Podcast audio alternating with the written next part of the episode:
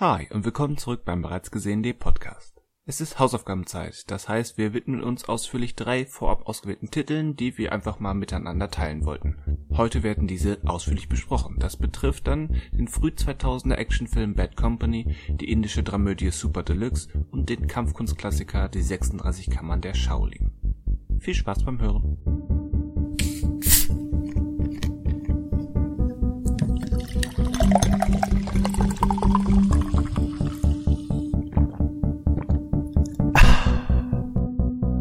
Hallo und willkommen zum bereits gesehenen Podcast. Wir sprechen hier über Filme und Serien und kontrollieren heute wieder Hausaufgaben, weil das Leben ist eine ewige Schule, wenn man so will. Mein Name ist Christian Westus. Schönen guten Tag zusammen. Mein Name ist nicht Daniel Schinzig. Der schwänzt heute. Der schwänzt heute. Es gibt mal wieder einen Strich im Klassenbuch. Ich habe gehört, letzte Woche hatte er den ersten. Das ist jetzt der zweite. Ach, hat er hat erst einen. Okay, hat er Glück. Hat er Glück.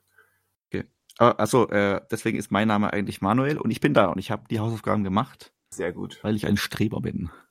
Weil ein eiskalter Streber bin, Streber. Weil ich ein Streber bin. Komm doch mal rüber, Mann, weil ich ja sowieso gewinne. Ich dachte gedacht, was das, das redest du? Äh, das, das kennt man doch, die Melodie. Ja. Du hast es jetzt erkannt, oder? Ja. Wir hatten auch schon mal die Dame doch schon mal als Thema, glaube ich. Hatten wir nicht schon mal drüber gesprochen, dass. Naja, gut. Ich, ich, ich würde es uns zutrauen, ja. ja. Wir hatten bisher alles schon drin. Alles, alles. Wenn man uns irgendwie jedes Wort könnte man so suchen, das hatten wir irgendwie schon mal erwähnt. Alles, was irgendwie mit Musik oder Film zu tun hat, alles was, war hier schon mal zu finden. Was macht die eigentlich heute? Die war, ähm, ist, die ist offenbar zu clever für dafür in den Dschungel zu gehen, was ich gut finde, oder? Oder Stimmt, war sie da? Ich meine, aber irgendwas gelesen zu haben, letzt, zuletzt. Äh, oder es war wirklich ein Podcast. Ich dachte eigentlich, ich hätte irgendwas gelesen zu ihr. Macht die dich sogar wieder Musik oder irgendwas gelesen, dass sie wieder Blümchen heißt? Äh, Moment, jetzt verwechselst du Sachen. Das ist nicht Blümchen, das ist Lucy Electric. Oh. Oh, äh, äh, äh verzeih, also erstmal Verzeihung. Okay. Also Jasmin Dann, Wagner äh, taucht tatsächlich irgendwo ab und zu auf. Ähm, okay. Frag mich jetzt nicht was. Aber Lucy Electric, ähm, weiß ich nicht, ist mir entgangen. Die Karriere seit, wann war das? 96, 95? Ja, 90er halt, ja. Aber ich sehe auch gerade hier Auflösung 1999, da war, also die war ja dann weg. Also da gibt es ja keinen Grund, die wieder rauszuholen, weil damit kann er wahrscheinlich nie mehr was einfangen. Tja. Ja, drei Alben und dann 99 Auflösung und. Drei Alben? Ja. Mädchen, süß und gemein und tiefer. Auch, auch Google fragt, was macht Lucy Electric heute? Mhm. Ja. Arbeitet seit langem erfolgreich als Drehbuchautorin. Aha. Bei 2007 gründete sie die Band Übermutter die für provokante Texte und Kostüme stand. Sie, sie schreibt, sie schreibt für ähm, in aller Freundschaft und ähm, Vapo Bodensee. Ah ja, gut, interessant. Ja. ja dann ähm, ist da im Hintergrund tätig. Ja, gönne ich ihr. Könnte auch Kredittexte machen, wir ein bisschen einbauen in, in die in, in aller Freundschaft. Ja, müsste man mal kontrollieren, ob, sie, ob da regelmäßig ähm, so ein Satz fällt wie ich kann das, weil ich ein Mädchen bin oder sowas. Wie kann man denn, also ich sehe hier gerade, die TZ baut einen Artikel auf unter der, unter der Prämisse, so sieht die, die, die Mädchensängerin von Lucy Electric heute aus. Das ist die Überschrift. Sie ist inzwischen 47 Doppelpunkt. So sieht die Mädchensängerin von, das ist ein ganzer Artikel. Nur über das, dass sie jetzt so aussieht. Also eigentlich ein Bild wird eingerahmt von einem Artikel. Da merkt man wieder, was der Journalismus heutzutage teilweise noch leistet. Und das beziehungsweise nicht leistet. Bei der TZ, das ist doch eine halbwegs ja. ähm, seriöse Zeitung. Oder? Die Tageszeitung, ja. oder? Da verwechsel ich das. Die TZ, ich glaube, du verwechselst es mit der SZ, oder? Nee, dass das nicht die Süddeutsche ist, das weiß ich, aber ich dachte. Äh, ja. Äh, ich meinte auch nicht die SZ, ich meinte die. Äh, na, ist schon mehr, also ich habe, glaube schon mehr Boulevard. Okay, na gut. Aber ich kenne mich auch, also ich lese sie nicht regelmäßig, also. Also sie hatten oben einen eigenen Reiter für den Ukraine-Konflikt, dann kommt München, dann kommt Stars, dann kommt TV, dann kommt FC Bayern, dann kommt Sport und dann kommt Bayern. Was? Also das heißt, München und Bayern haben so ein eigenes Ding. Ich weiß nicht, wo man was findet, was nicht mit, mit Bayern zu tun hat und nicht mit dem Ukraine-Konflikt. Deswegen würde ich jetzt mal ein bisschen sagen, das ist vielleicht doch nicht, also doch mehr Boulevard als äh, wirklich eine gute Zeitung. Okay. Dann streiche ich die TZ aus, aus meinem Sortiment an Abonnements. Ich habe Wie heißt denn diese, diese ähm, linksgerichtete äh, Seite, Zeitung, Online-Zeitung? welche? Die eine?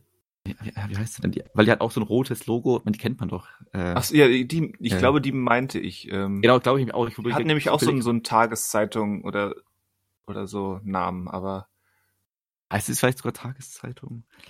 Weil ich glaube, das, das ist die Verletzung gewesen, die du hattest. das könnte sein. Taz.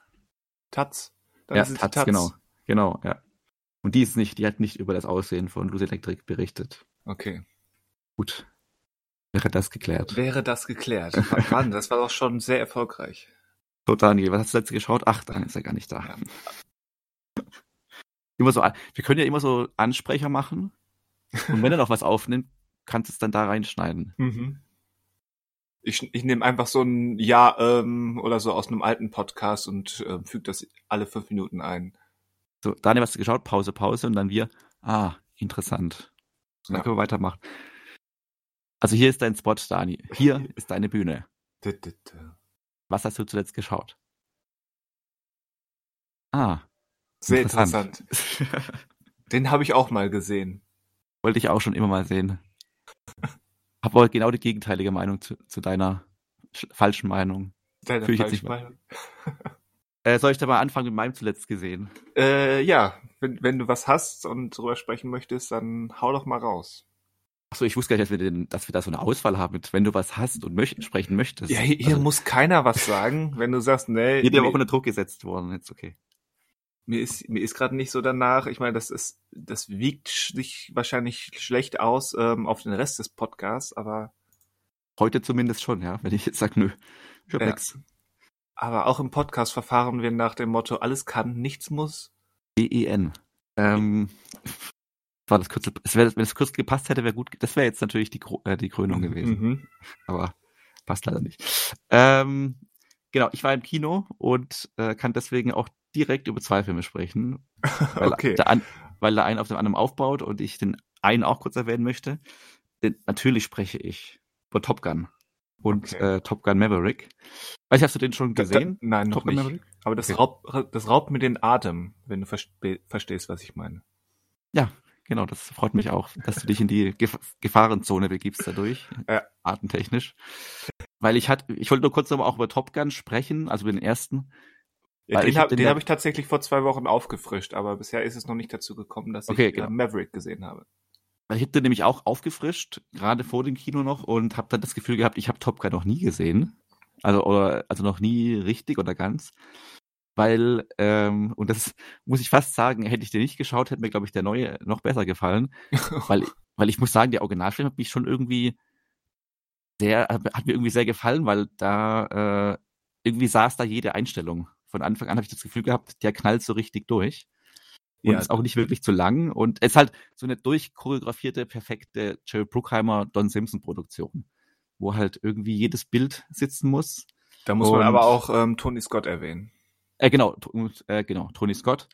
Ähm, und war sehr positiv überrascht, dass der doch so, also klar, man kann mit dieser Militärsache das Ganze immer aushebeln und sagen, okay, aber es geht ja hier um Militär und Krieg und so weiter und Propaganda, ja. Ähm, aber Das, das ist schon so, Das- ja. genau, aber nehmen wir das mal zur Seite. Dann äh, mochte, also jetzt so nur zum ersten Teil, ersten Teil fand ich den sehr, sehr gut und dachte nur, okay, wenn der erste Teil schon so gut ist oder der Originalfilm, wo die Flugszenen noch nicht echt waren, ähm, dann muss der zweite ja so richtig die Hütte wegschießen. ja. Was heißt nicht echt waren? Also die, die Szenen, Also- wenn man ins Cockpit guckt und drumherum was sieht, äh, die sind nicht echt, aber ansonsten genau, genau. da auch genau, ja, ja. echte Flugszenen. Das auf jeden Fall, genau. Aber das ist ja nochmal jetzt im Neuen anders. Wobei ich mir jetzt, doch, ich bin mir eigentlich sicher, aber ich frage mich wirklich, ob alle selber geflogen sind oder ob sie da dann gut getrickst haben. Weil im neuen Film, also man weiß von Tom Cruise, dass er auf jeden Fall selber geflogen ist. Ähm, aber bei den anderen meine ich auch gelesen zu haben, dass sie quasi im Cockpit selber Ton und Kamera angemacht haben und geklappt haben, weil halt niemand mit, mit drin war. Ähm, was ich schon, also Miles Teller und, und äh, der Rest des Castes, was ich also schon krass fände, wenn das so war, aber es sieht zumindest danach aus. Aber ich weiß es ehrlich gesagt nicht genau, Ja. ob es alle sind. Glaube Genau, aber teils- nicht. ich glaube es auch nicht, weil es dann doch schon mal, also nochmal ein eigenes Ding. Also bei Tom Cruise, klar, weil der hat es ja wahrscheinlich nicht zum ersten Mal gemacht oder er hat sich einfach da reingehängt, auch mit ja, allen Schauspielern das zu verlangen. Er ist, er ist halt Tom Cruise. Genau, genau. Ähm, genau, aber zum neuen Film, ähm, auch den, jetzt wieder denkt man sich diese ganze Militärsache und Ding Propagandasache weg, ist als so, ein, äh, so eine Fortsetzung nach äh, wie viel? 35 Jahren. Eigentlich eine Fortsetzung, die sehr gut funktioniert, die äh, irgendwie nicht so in der Nostalgie badet. Klar, musikalisch, der komplette Anfang ist natürlich komplett übernommen einfach. Ähm, komplett übernommen? Also, also, Musik, also vom Aufbau her musikalisch ist es so die ersten mehr, mehrere, die ersten, nicht die erste Minute, aber so die erste halbe Minute so eins zu eins das, was wieder auch der erste Teil beginnt. Okay. Und ähm, natürlich tauchen auch wieder Figuren auf aus der Vergangenheit und es spielt auch äh, mit einer Gesch also mit Figuren aus dem ersten Teil. Ähm, aber ich fand ihn so als 35 Jahre später kommende Fortsetzung und ähm, zwischendrin ist viel passiert, Geschichte eigentlich inhaltlich erstmal sehr gut. Also ähm, der, der erste Teil ist jetzt drehbuchtechnisch auch nicht äh, die, die wahnsinnige, äh, außergewöhnliche Erscheinung gewesen. Nein, ähm, das nicht. Aber so funktional wie der erste war und nicht störend dumm, ist der erste, äh, der zweite Teil jetzt auch nicht störend dumm und funktioniert inhaltlich. Er geht ein bisschen länger. Der erste geht dann nicht ganz zwei, der geht jetzt ein bisschen mehr als zwei Stunden. Trägt das aber auch, weil vor allen Dingen der Showdown im zweiten Teil jetzt länger ist, aber der ziemlich gelungen ist. Ähm, was ich ja schon seit Jahren irgendwie vermisse in vielen Blockbustern, dass einfach diese Showdowns nicht irgendwie gut und spannend inszeniert werden, sondern einfach sehr kurz abgehandelt sind, beziehungsweise nur eine weitere Action-Szene sind ja. ähm, zu anderen, die schon im Film aufgetaucht sind. Was hier ein bisschen besser funktioniert, weil hier ist es mehr der Höhepunkt und da gibt es nicht vorher, da gibt es Training, also viel Training, aber nicht der, die eigentliche Mission. Und ähm, hm. genau, also deshalb, ja, wenn man den ersten Teil mag oder mochte, dann wird auch der zweite Teil gemocht werden. Er ist halt audiovisuell im Kino natürlich äh, ein Erlebnis, das aber war ja auch nicht anders zu erwarten. Also möglichst laut den ganzen Film sehen und äh, groß und ja. dann glaube ich wird man da einfach wortwörtlich weggeblasen für zwei Stunden und dann äh, also wie gesagt, der ist inhaltlich genauso funktional wie der erste, aber ich denke mal, dass es da die Erwartungshaltung auch keine andere sein sollte. Ja, ich war überrascht, als ich den jetzt gesehen hatte, den ersten, ähm, wie gut er mir doch gefallen hatte. Ja, ja. Gerade weil er ja so simpel und funktional ist und trotzdem irgendwie, wenn man, wie du auch sagst, ähm, so ein paar Details ausblendet, ähm, weil er irgendwie Spaß macht. Genau, deswegen denke ich auch, dass, dass du da auch mit dem zweiten Teil, weil er auch, also er schafft es auch so politisch irgendwie sehr vage zu bleiben oder ja. Ja, das ist nicht immer gut, je nachdem, was also vage, vage im jetzt Sinne heißt. Von, es gibt schon, also ich hatte das Gefühl, im ersten Teil bleibt der, der Feind sehr, sehr unbekannt irgendwie oder wird es sehr umschifft. Jetzt im zweiten gibt es schon ein klares Land oder sowas, aber es wird schon, ja. Ja, im ersten gibt es auch ein klares Land, weil es ja eben nun mal ein Film ist, der noch während des Kalten Krieges genau. entstanden genau. ist. Da war es aber, einfacher aber, säm aber sämtliche ähm, ähm, Fliegertypen sind, sind fiktiv, glaube ich habe ich nachgelesen. Weshalb das Ganze so, so einen leicht fiktiven okay. Anstrich bekommen hat im ersten Teil. Genau, jetzt im zweiten ist es jetzt, also man nimmt sich jetzt keinen großen Krieg sozusagen vor, aber ähm, ja, es geht auch, es ist einfach, es geht um eine Mission von denen. Und ich finde, also auch wenn natürlich der Vorwurf klar, also nochmal dieser militärische Vorwurf klar ist, das hätte man natürlich ganz anders auch noch aufziehen können. Also was den Patriotismus betrifft, das ist halt äh, schwingt mit und natürlich ist da mal eine riesen Amerika-Flagge zu sehen im Hintergrund. Ja, aber, aber das, ist ja nicht der Patriotismus, sondern das Gefühl, hier, meldet euch ähm, für die Air Force, weil das ist geil. In den Krieg ziehen ist geil. Das ist ja der Vorwurf.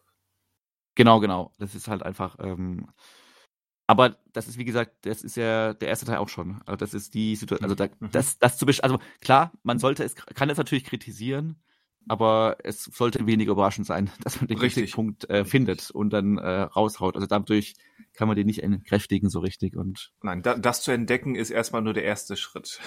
Ja, genau, genau. Und kein besonders komplizierter. Genau. Ähm, ja, deswegen, aber es war eigentlich schon alles zu Top Maverick. Also gerne an, also im Kino anschaut auf jeden Fall.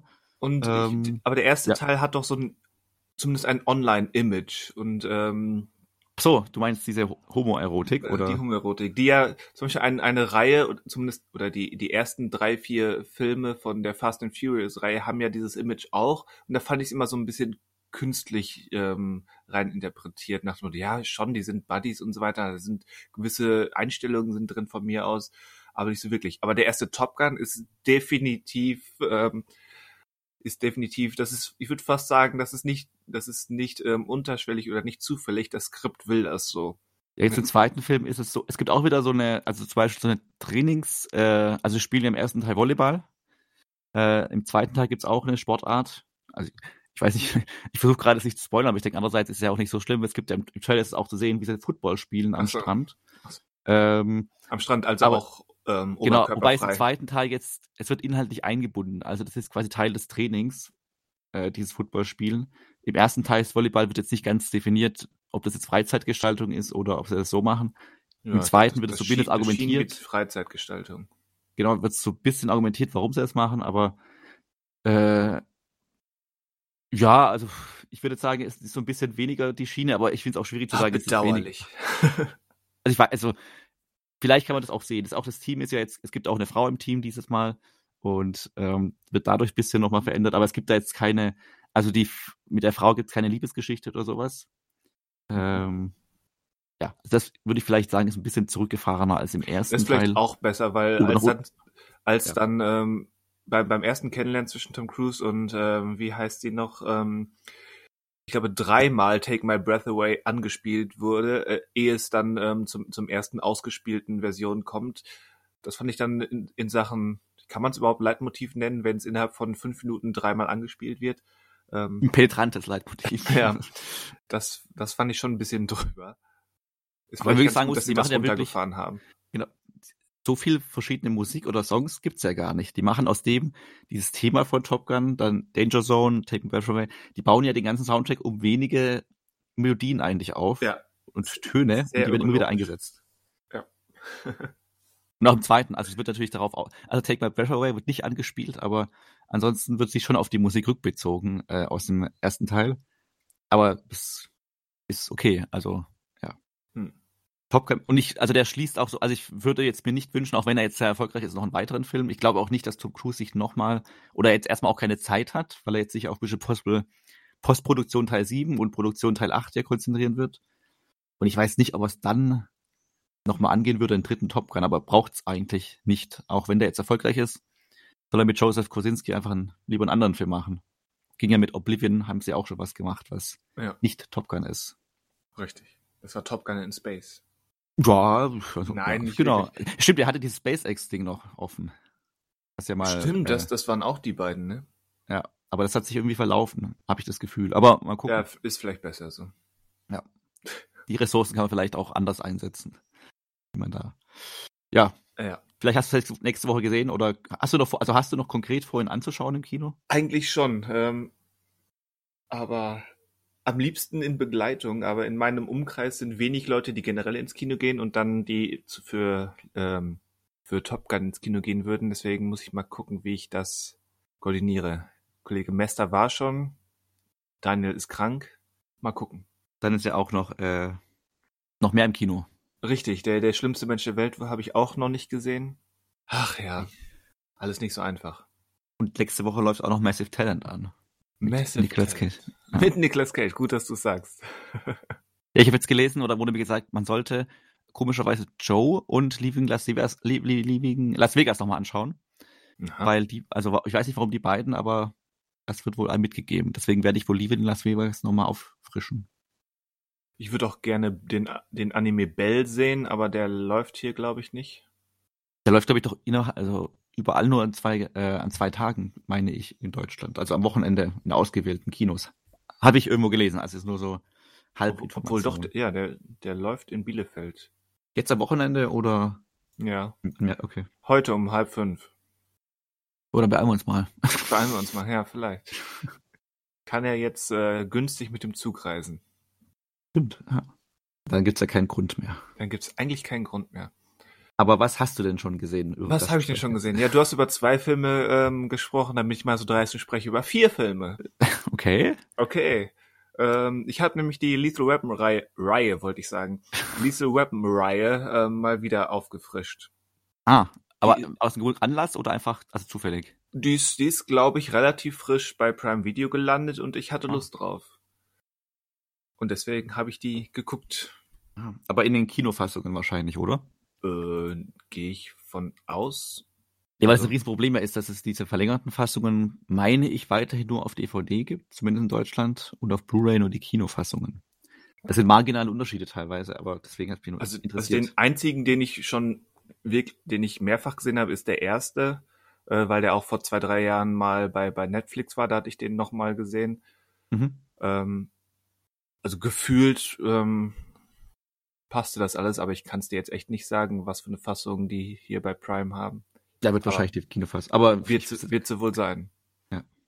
Und ähm, ja, wo wir nachher von Polizeihuldigungen sprechen, ist natürlich auch die Lisa Rappen Reihe. Ich will, warum, warum liegt mir das so auf der Zunge?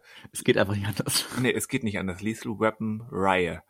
Vielleicht sollte ich das Lethal Weapon einfach deutsch aussprechen. Meine Eltern haben, haben früher immer ähm, von Lethal Weapon ges gesprochen. Da, Lethal. also dachte ich auch lange Zeit, dass es so ausgesprochen, also dass es E halt als E ausgesprochen wird, nicht als I. Also, let, also Lethal Weapon sozusagen. Little. Ja. Little. A little weapon. Ja, ähm, wie gesagt, der, der erste ist, ist der stilbildende Klassiker, wenn man so will, geschrieben von Shane Black, ähm, wie, wie alle Filme inszeniert von Richard Donner. Und ähm, wie das häufig so ist bei, bei Filmreihen dieser Art, der erste ist so der, der, der festsetzt, wie das Ganze funktioniert. Und die Fortsetzungen müssen sich entweder dran halten und mitspielen oder machen irgendwas anderes. Und ich hatte das Gefühl, so ohne Shane Black Skript wird so die, die, das Jonglieren zwischen den Tönen, was der erste Film so elegant macht, zwischen, zwischen dem, dem Buddy Cop Comedy, der, der recht, doch recht harten ähm, Kriminalgeschichte und, und dem schweren Drama rund, rund um Ricks äh, psychologischen Zustand. Das jongliert der Mhm. erste Film für mein Empfinden sehr, sehr gut. Aber weil es eben der erste Film ist, der setzt erstmal fest, wie diese, wie diese drei Teller in der Luft gehalten werden. Und ich hatte das Gefühl, in den anderen Filmen ähm, kippt das Gefälle immer mehr Richtung, Richtung Comedy und ähm, zumindest das psychologische Gerät immer mehr in den Hintergrund, was ich ein bisschen bedauerlich fand. Aber trotzdem sind, ja, Ja, stimmt. Nee, ich wollte nur sagen, stimmt. äh, Aus der Erinnerung heraus. Trotzdem sind alle vier Filme nach wie vor ähm, sehr gut guckbar. Ich mochte zum Beispiel, wenn in Teil 3 äh, Rene Russo dazukommt, auch wenn es ein bisschen flach ist, wie, wie ihre Figur nur deswegen cool ist ähm, in der Narrative des Films, weil sie ähm, ein paar Ähnlichkeiten mit Riggs hat. Aber trotzdem ist Rene Russo als Neuzugang ähm, ziemlich gelungen. Gleichzeitig ist es wieder schade, dass in, in Teil 4 quasi keine Rolle spielt, außer die hysterische ähm, Frau zu sein, die ein, die ein Kind bekommt. Äh, mit, mit Leo Getz tu, ist, tue ich mich ein bisschen schwerer. Der hat manchmal sehr unterhaltsame und, und ähm, nette Szenen und teilweise geht er mir so richtig auf den Keks, was vielleicht auch Sinn der Sache ist. Aber ich glaube, in manchen Szenen überspielt er seine Nervigkeit und, und bremst die eigentliche Handlung aus. Er ist halt auch eine Figur, glaube ich, die halt dann so mitgezogen wurde. Genau. Und dann ist halt die Frage, gut, was, also in, in Teil, also er funktioniert, wenn er zuerst mal auftritt. Und dann ist es halt wirklich, okay, aber mehr ist es halt auch nicht. Und dann fällt es halt auf in weiteren Teilen, dass er immer seine gleiche, gleiche Sache abzieht. Und dann ist die Frage, okay, also Ja, die, steck, die stecken ihn in jeden Film in einen neuen Job, weil er halt ähm, so ein Typ ist, der immer was Neues probiert und ähm, was immer der Plot gerade braucht. Und da gibt's ein paar Gags und ähm, die zanken rum und Leo wird verarscht und ja. Ja, aber es genau. Gibt, aber es gibt eine Menge Sachen, die einfach mitgezogen werden, weil sie eben zum Franchise gehören. Und ich glaube, am meisten hat mich gestört, dass Murto immer, ähm, dass immer Witze auf Murtos Kosten gemacht werden. Es geht immer darum, oh, Murto ist so alt und ein Nullchecker und super konservativ und in jedem Film werden 23 Witze gemacht und Murto wird immer als, als alter, schwächlicher, ähm, entmaskulinisierter Mann dargestellt und äh, Riggs ist immer der Spaßvogel, der, der noch extra einen draufsetzt. Alle, allein, ich glaube, es ist der vierte, der damit beginnt, wo irgend so ein Typ in einem Stahlanzug auf der Straße rumläuft und ähm, mit Flammenwerfer und so weiter. Und dann kommt Riggs auf die Idee, hey Murter, du musst dich ausziehen, nur in Unterwäsche über die Straße laufen und Hühnchengesten machen, um ihn abzulecken. Das ist so komplett hirnrissig, einfach nur um, um Murter wieder dumm dastehen mhm. zu lassen. Und dann macht er das natürlich. Und ähm, ich meine, in Lethal Weapon Logik geht das dann auch irgendwie ungefähr gut mit, mit der obligatorischen großen ähm, Explosion, mit der jeder Film startet. Aber es ist wieder so ein, so ein Gag, der, ja, der irgendwie dazugehört, weil es eben der Franchise verlangt, aber nicht die Narrative oder die Figuren. Ich hatte die auch vor einem Jahr, glaube ich, zumindest die, ich weiß auch gar nicht aus welchem Anlass damals, aber die ersten beiden geschaut, glaube ich.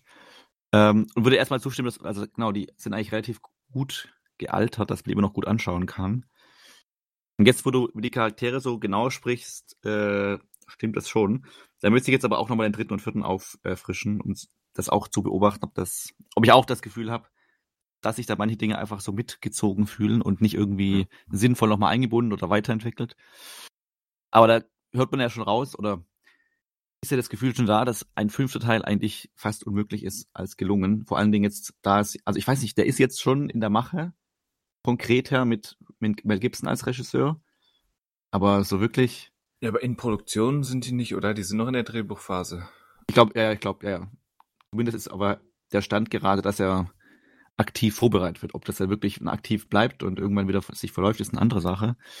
Aber eigentlich kann es ja gar nicht gut gehen. Das halte ich auch für eine dumme Idee, weil so komisch das jetzt klingt mit dem, was ich gesagt habe äh, bezüglich der Figuren, aber das Ende von Teil 4 ähm, gerade auch was Leo betrifft und dann seine finale Rede mit Mel, Mel Gibbs, also mit, mit, mit Riggs und dann der Szene im Krankenhaus und dem Abschlussfoto, was dann übergeht in eine ähm, Abspannsequenz mit Set und Filmfotos. Das ist der perfekte Abschluss für diese Reihe. Das passt. Warum wollt ihr den mhm. fünften Teil? Lasst das ruhen. Ihr habt ein gutes Weil spätestens jetzt, wenn Richard Donner halt einfach nicht mehr leider da ist, dann ja. sollte man das als Zeichen sehen und eben nicht machen, weil ich weiß nicht, klar, vielleicht reizt es mit Gibson halt sowas zu inszenieren dann, aber andererseits ist jetzt nicht so, dass der jetzt so erwartet wird. Ich hatte jetzt auch nicht so, dass irgendeine Stranger Things Folge auf diese Filmreihe angespielt hat und dadurch die jungen Menschen jetzt auch diese Serie irgendwie kennen und lieben. Also diese Filmserie kennen und lieben, aber ja, ich weiß nicht. Ich habe jetzt gerade mal nachgeschaut, das Februar oder April gab es auch nochmal eine Nachricht darüber, wo er bestätigt, dass er das Ganze inszeniert, aber ohne jetzt. Es gibt wohl schon eine Drehbuchfassung. Na hier, grünes Licht vom Studio hat das Sequel offiziell noch nicht. Was? Grünes Licht hat noch nicht? Was heißt grünes das? Licht hat, also grünes Licht hat es noch nicht vom Studio, das Ganze. Okay. Aber es gibt ein Drehbuch. Es gibt wohl eine Drehbuchfassung, ja, aber die ist halt schon, dieser Formel Gibson quasi die Regie übernommen hat schon entstanden, deswegen kann es so. ja gut sein, dass er da nochmal eine ja. neue Fassung will. Ich weiß gar nicht, hat er denn eben auch selber geschrieben, seine Sachen? Mm. Seine Regie, aber naja, vielleicht das selber nochmal. Wie, wie schnell du bist doch der Begriffsexperte. Ach, ist, ach so. Der größte Experte. Das, das wüsste äh, ich aber. Er passt ja auch Christi und Apokalypto, da ist er als Autor aufgeführt. Okay. Aber das ist so, so, nenne ich das jetzt bedauerlich. Also, dass Mel Gibson in der Öffentlichkeit ja einen gewissen Ruf hat, mhm. ähm, ist ja bekannt und ich mag ihn auch ähm, aus mehreren Gründen nicht und das ist ja in seinen Fällen ist das ja belegbar. Das ist ja jetzt nicht eine Vermutung, wo man sich entscheidet, wo man steht, sondern ähm, viele Dinge bei ihm sind ja belegbar. Da gibt's ähm, für mein Gewinnen nichts dran zu rütteln. Aber wenn man diese Filme sieht, selbst, selbst der vierte, ein, ein Film, der, der sich auch anfühlt wie, wie ein Teil 4 eines Franchises im, auf Autopilot, mhm. ähm, Mel Gibson ist einfach das, was ähm, in den 90ern und 2000ern äh, und von mir ist auch schon in den 80ern ein, ein Filmstar war. Er hat, ja. er ist einfach ein super charismatischer Typ. Es ja. ist leider so. Das kann man ihm nicht ansprechen, absprechen. Und es taucht ja auch äh, später, taucht er in der Film, weil ich überlege gerade, doch später erst, ich glaube nicht im ersten, äh, in einer Nebenrolle ein gewisser äh, Chris Rock auf. Und da fragt man sich natürlich, kann Chris Rock auch ein, eine Actionkomödie selber tragen? Richtig, und vielleicht auch eine, eine Actionkomödie, in der er eine quasi Doppelrolle spielt. Zum Beispiel, ja. Also wenn man ganz gewagt sein möchte, ja. Wenn man ganz gewagt sein. Hier, Daniel, du, jetzt haben wir dir die per perfekte Überleitung gegeben, um deinen Film, deine Hausaufgabe vorzustellen. Leg Eine los. Einleitung jetzt. Dun, dun, dun. Wie Sie hören, hören Sie nichts. Hat er nicht angeschaut. Ach, hat er nicht angeschaut. Seine, eig seine eigene Hausaufgabe. Ja. Oder wolltest du noch was zu Lethal Weapons sagen? Nein, äh, das passt mir eigentlich sehr gut, diese Überleitung. Ähm, okay. Ja, Dan Daniels Hausaufgabe war Bad Company. Die Welt ist in guten Händen, wo wir schon bei ähm, Jerry Bruckheimer und nein, mhm. Don, wie heißt er? Der ist gar nicht dabei. Nee, Don Simpson war ja schon nach Bad Boys nicht mehr dabei. Okay. Oder war, glaube ich, der, ja, Bad Boys oder The Rock, einer von beiden war der letzte Film von ihm. Aber es ist Jerry Bruckheimer. Genau. Ähm, ein Film von 2002, inszeniert von Joel Schumacher.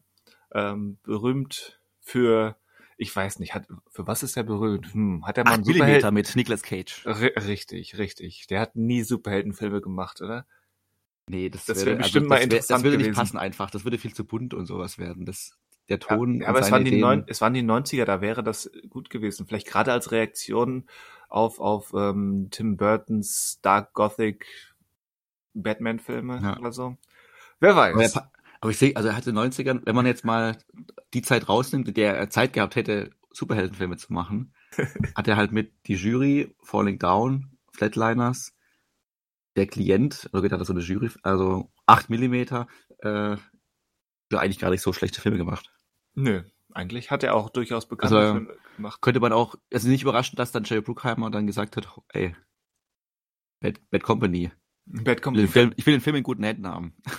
Oh, sind wir elegant heute. Bist du elegant heute?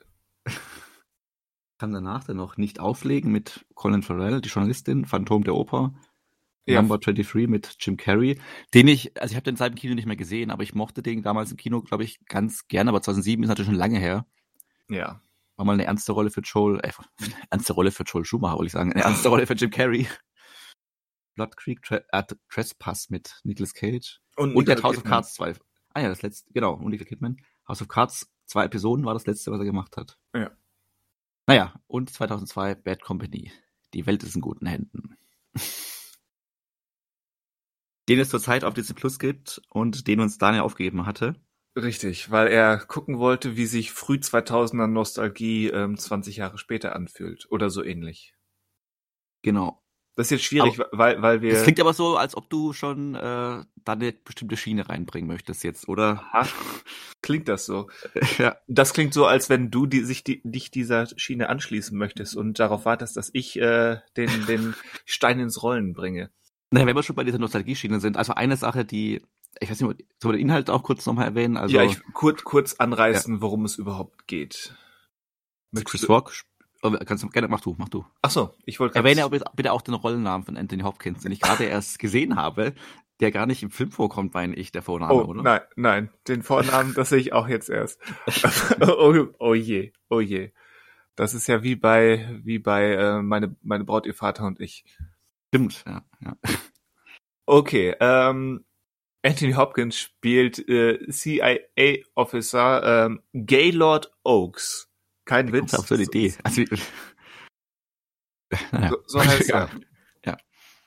Interessant. Ähm, ja, Mr. Oaks, CIA ähm, Officer, aber nicht in der allerhöchste Rang, sondern irgendwas dazwischen. Ähm, der versucht gerade einem russischen Mafiosi eine ähm, eine Atombombe quasi abzukaufen und hat dabei seinen seinen ähm, Assistenten Chris Rock ähm, dabei. Chris Rock heißt zu diesem Zeitpunkt noch Kevin, glaube ich. Ja, Kevin Pope. Kevin Pope. Kevin der Papst und Gaylord Oaks. Okay. Bei einem Kaufversuch in Prag geht aber einiges schief. Unter anderem wird Kevin der Papst erschossen.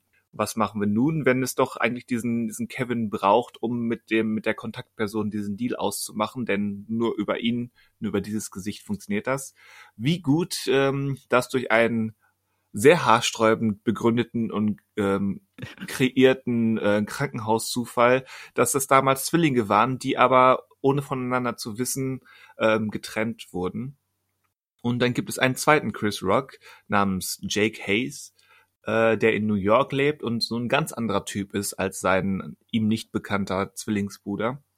Und der wird dann eben vom CIA engagiert, um mal eben in diese Rolle zu schlüpfen, damit dieser Deal, der die Welt retten soll, doch vonstatten gehen kann. Damit die Welt wieder in guten Händen ist. Da, da, da. Mein Gott, warum hat, warum ist das nur der deutsche Untertitel? Warum heißt der Film nicht wirklich so? Mein Gott, Vor allen Dingen, das, das im, passt bei einfach. Wikipedia steht in Klammern Englisch für schlechte Gesellschaft. Und irgendwie, das macht ja, also macht dieser Titel überhaupt Sinn? Also was ich habe mich auch Bad die ganze Zeit Company? gefragt, das habe ich mich tatsächlich auch gefragt, wer jetzt die Bad Company ist. Ähm, Ja. Sind das die Mafiosi? Also hier Peter Stormare spielt mal wieder ähm, mit, mit seinem markanten Kauderwelsch-Akzent einen Russen. Ist das die Bad Company? Ist Aber das warum ist die CIA? Also warum, warum ist das ist die CIA die, die Bad Company? ist das aus Sicht von, von ähm, Jake Hayes Freundin, die da mit reingezogen wird? Sie ist eigentlich unsere Perspektivfigur. Gespielt von Kerry Washington. Theorien dazu bitte in den Obi-Wan Kenobi-Thread. Kor korrekt. Ja. Äh, also ich gerade mal, also weil du schon am Anfang erwähnt hast mit dieser haarsträubenden Erklärung, ich fand die Exposition von dem Film generell sehr offensichtlich. Also wie da die Figuren aufgebaut werden, die oder seine Beziehung mit der mit äh, seiner Freundin, also wie das alles so alles so hingelegt wird, äh, so typisch. Okay, wir bauen uns jetzt einen Film auf mit Charakteren. So ein bisschen zu offensichtlich fand ich das teilweise, mhm. was da aufgebaut wurde. Und ich fand auch am Anfang war mir Chris Rock so ein bisschen dann doch, also dieser Jack Hayes, Chris Rock, ein bisschen zu sehr Chris Rock. Also ein bisschen, der fand sich ein bisschen zu lustig am Anfang. Also da habe ich gedacht, das ist alles ein bisschen zu, also ein Deut zu drüber. Der wird dann schnell, es gibt dann diese Montage, wo er dann so langsam lernt, Kevin Pope zu werden. Ja, die Montage hat mir auch gefallen. Ansonsten würde ich genau, noch, weiter, noch weitergehen und sagen, ähm, Chris Rock ist äh, sehr limitiert und kann, glaube ich, nicht viel mehr sein als Chris Rock. Das stimmt, das ist das Problem halt. Er ist ja, also dieser Kevin Pope tauchte nur am Anfang auf und er soll ja zu Kevin Pope werden. Aber er, also man merkt manchmal, der kommt schon an seine Grenzen. Also ein anderer Schauspieler hätte da vielleicht diesen Wandel, auch wenn es jetzt keine hoch äh, Wandlung ist oder äh, kompliziert zu spielen wäre. Aber ich finde, man merkt teilweise ein bisschen, dass Chris Rock halt Rock nicht Will Smith ist. Zum Beispiel.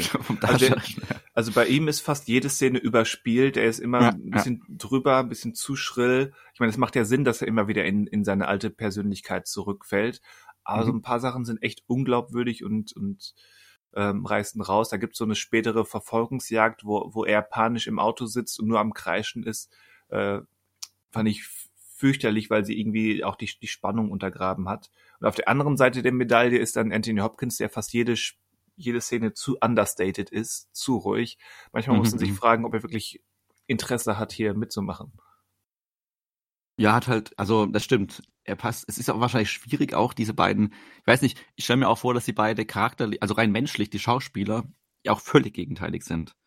Dass der immer so aufgedreht ist und Anthony Hopkins würde ich mir auch eher als ruhigen Gesellen vorstellen. Hast du mal, hast du mal Anthony Hopkins in den letzten Jahren bei Social Media gesehen? Die Nein, Hopkins scheint, scheint, verrückt, okay. scheint äh, im positiven Sinne verrückt zu sein. Okay, okay, dann ist es okay. Schon ein paar echt irre ähm, Videos auf seinen diversen Social Media Accounts oder so. Okay, vielleicht hat das Bad Company aus ihm gemacht. Vielleicht, ja, vielleicht war das jetzt 20 Jahre Rock. später äh, die Zeit mit Chris Rock. Wer weiß. ich habe in meinen Notizen noch stehen, äh, Darius Wolski als Kameramann kann jetzt aber nicht mehr sagen. Also wahrscheinlich war die Kameraarbeit ganz spannend. Weil das äh, ja, also der hat die ganzen Fluch der Karibik-Filme auch gemacht und Prometheus. Also der, aber ich kann dir jetzt nicht mehr sagen, ob mir die Kamera hat mir wohl gefallen in dem Film. Ja, das, das, das, das passiert. Ich habe halt vor zwei Wochen diesen Film geschaut genau. schon und ähm, deswegen habe ich jetzt so ein paar Notizen, die ich nur lese und aber genau, die Kameraarbeit war wohl nicht schlecht. Aber das ist halt diese Bruckheimer Produktion, das hatte ich jetzt auch schon bei Top Gun erwähnt die haben halt so, also die hatten zumindest lange Zeit so einen gewissen Standard immer, produktionstechnisch. Und den hat, hat der jetzt auch. Es ist aber halt für einen Joel Schumacher-Film, wenn man jetzt daran denkt oder sich vorstellt, wenn der jetzt äh, eine Comic-Filmung machen würde, ja. dann würde der viel auf Farben setzen. Dafür ist der Film eigentlich jetzt schon fast äh, farbtechnisch sehr bieder oder Eben, sehr also einheitlich. Joel, Joel Schumacher hat eigentlich das, das Image, so ein bisschen verrückter zu sein. Also eher wie Tony Scott ja auch so viel mit den 2000er mit Farben und Schnitt gemacht hat, ja. hätte man bei ihm jetzt auch vielleicht mehr so erwartet. Aber also er, nicht, er, er ja. ist kein Best Lerman oder so, aber schon nee, schon einer, der der eigentlich ähm, ein bisschen exzentrischer ist. Und hier ist genau. in meinem Empfinden bis auf vielleicht ein zwei Einzelmomente äh, nichts davon zu spüren. Und jetzt noch den, äh, wie heißt nicht ein Esel im Raum? Äh, welcher, wer ist im Raum? Welches Tier ist im Raum? Elefant. Elefant. Elefant, ja. Ich dachte, er ist ein Porzellanladen, deswegen kann er nicht auch noch hier sein. Der die Raum Nostal ist der Porzellanladen. Diese Nostalgie anzusprechen, das Thema. Gibt einen PlayStation 3 Witz, fand ich lustig, weil zu dem Zeitpunkt halt noch keine PlayStation 3 natürlich gab. Ja, es, es gibt ähm, spät 90er, früh 2000er Hip-Hop-Anspielungen. Genau, und aber eine Sache, das ist aber eigentlich keine Nostalgie, das ist eher so, die Action-Szenen, finde ich, sind genau, also, die, also ich persönlich fand die überzeugend noch, weil das einfach noch welche sind, wo noch kein CGI-Einsatz mit drin ist. Und deswegen fand ich sowas wie die Autoverfolgung und sowas, äh, fand ich gut. Ja, Also fand, ich fand ich ganz- technisch auch gut. Genau. Also gerade besagte Verfolgungsjagd gegen Ende hat mir eigentlich gefallen. Wäre da nicht Chris Rock gewesen, Der rumgeschrien hat. Okay, der ja. rumgeschrien hat. Genau. Ja, Du kannst ja auch stumm schauen. Ja, aber dann, Oder dann so fehlt was. Also der Sound, ähm, Dialogspur ausblenden irgendwie. hm, das war mir technisch nicht möglich. Das muss Disney mal oder sämtliche Streamer sollten das mal anbieten. Chris Rock muten, ja. Das ist eine Kampagne, die, glaube ich, jetzt gut ankommen würde. Ja, ja, ni- ja, nicht nur mit Chris Rock, einfach, einfach Di Dialoge ausblenden. Ja, ja, ja. ja. Nee, aber genau, also die rein, also actionmäßig funktioniert das gut. Und ich glaube halt nicht, weil das ist das, was mir am meisten gefallen hat. Ich weiß nicht, ob das aber wirklich ähm, nostalgisch geprägt ist. Es ist aber halt die Form von Action-Inszenierung und die halt noch gut aussieht, die auch heute noch funktioniert, weil sie eben in echt sozusagen, ja, in echt einfach gedreht wurde. Ich weiß nicht, ob man das mit Nostalgie in Verbindung bringen kann. Ich glaube aber, dass ich den Film nicht. vielleicht damals noch, also wahrscheinlich war ich, als ich den Film zum ersten Mal gesehen hatte, also auf jeden Fall nicht im Kino, sondern irgendwann danach auf DVD, mochte ich den wahrscheinlich mehr, als ich ihn jetzt mochte. Aber ich finde, man also ich persönlich finde den immer noch, dass man den gut, also der ist immer noch unterhaltsam, trotz, oder ja, was heißt trotz Chris Rock, aber man kriegt, weiß halt, was man bekommt bei Chris Rock. Also ich, der ist noch okay.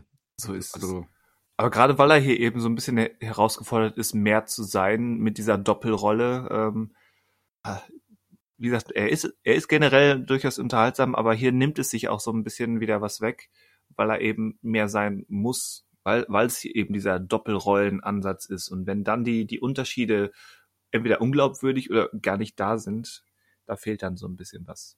frage mich halt auch, ob ähm, er wirklich die erste Wahl war, weil Will Smith war ja mit Bad Boys und ähm, Staatsfeind Nummer eins ja eigentlich schon drin in diesem Jared Bruckheimer Ding, aber wahrscheinlich war der zu dem Zeitpunkt dann schon zu teuer. Das stimmt. Und dann haben wir gesagt, okay, nimmt man halt Chris Rock. Der mir jetzt, ich weiß nicht, was Chris Rock eigentlich groß gemacht hat in den 2000ern, was jetzt irgendwie die, eine Hauptrolle, die Hauptrolle, große Hauptrolle war. Der ist halt auch Sender-Comedian, das ist ja sein Ding eher, glaube ich, ähm, wo er Großgeld gemacht hat oder macht. Aber was hat, ich gucke jetzt gerade mal parallel nach, während ich meinen Läng Satz länger ziehe. Weil Lief, genau, Lief Lief- 4 war ja 98. Ja. Dann spielte er bei AI mit. Ach ne, Stimme für Komiker, okay. Der hat aber wirklich nichts. Bei Dogma war er dabei, aber das war jetzt ja kein großer Film. Der hat nichts, was irgendwie groß ist. Der hat einen Film im Jahr gemacht, was aber nichts groß. Also da sind Sachen dabei, die ich nie gehört habe. Nach Bad Company hat er Regie geführt und inszen also auch mitgespielt in Head of State. Noch nie gehört. Danach Paparazzi. Ähm, da steht er nicht mal, da steht er gerade als Pizzabote. Zehnte. Und dann kam Spiel oder Regeln mit äh, Adam Sandler. Mhm. Dann die Serie Everybody, Everybody Hates Chris. Ich wusste gar nicht, dass er da. Ah nee, Stimme für Erzähler, okay. Madagaskar, Stimme für Marty. Und dann kommt ja genau B-Movie, Stimme. Madagaskar 2, Kindsköpfe 2010.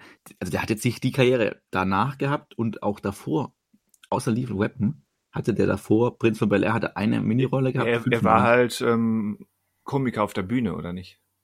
Genau, das ist genau, das war sein Ding. Deswegen äh, war es auch gewagt, ihn zu nehmen für die Bad Company Rolle eigentlich. Und ja, hätte auch schief gehen können. Oder ist, also ja. Also ich persönlich fand ja nicht ganz so nervig, glaube ich, wie du jetzt nervig fandest. Aber wie ich auch schon gesagt habe, am Anfang war er mir auch schon ein bisschen zu drüber dann für das erste Drittel. Ja.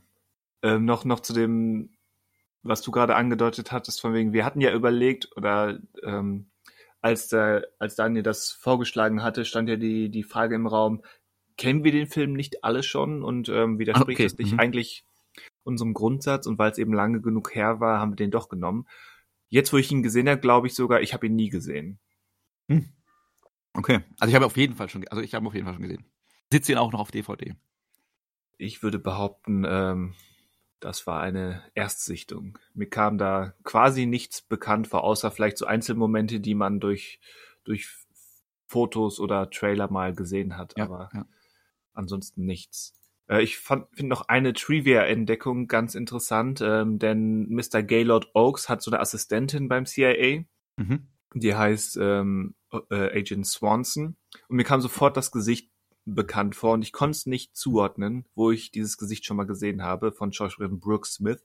Habe ich gegoogelt und äh, die spielt das Entführungsopfer von Buffalo Bill in Schweigen der Lämmer. Also Stimmt, wieder jetzt, wo du bei sagst, Anthony ja, ja. Ja, den mit dem den Hund dann nach unten zieht. Genau, die genau die. Ja. In die Grube. Sie, sie trägt die Lotion auf und so weiter. Sonst kriegt sie wieder den Wasserschlauch. Das heißt, die hat schon mal mit Anthony Hopkins gedreht, aber auch nicht, weil die haben ja keine gemeinsamen Szenen. Richtig, sie haben sich, sie standen sich wahrscheinlich nie Angesicht zu Angesicht äh, gegenüber. Jetzt ist sie Assistentin von ihm. Aber das ist ja, Ja, und da gibt's öffnet eine neue Ebene in dem Film. Richtig. Und dann gibt's diese, diese irgendwie Wagen, die bis zur, bis zur finalen Szene, da werden die nochmal hervorgeholt und nochmal unterstrichen, so ganz vage Andeutungen, was ist jetzt eigentlich zwischen, zwischen Oaks und dieser Swanson?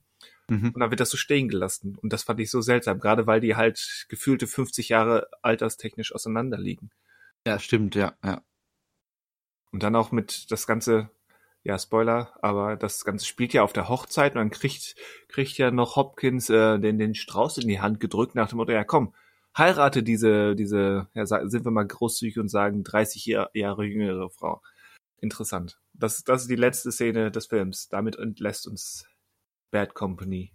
Die Welt Letzte Szene, die auch so ein bisschen ja auch so probiert schon zu sagen, okay, wir könnten ja ein Sequel auch machen. das, ja, so, so Ja. fühlt sich das auch an mit, mit, Ja. ähm, mit dem anderen Auftrag, den, den Oaks da andeutet, auch wenn es dann nur ein Gag war. Aber apropos Sequel, ich, hab, ich sehe auch gerade Trivia-mäßig, das Drehbuch zu dem Film war ursprünglich als Fortsetzung zu Der Diamantenkopf mit Martin Lawrence gedacht. Oh, ja, das stimmt, sehe ich jetzt hier auch. Hm.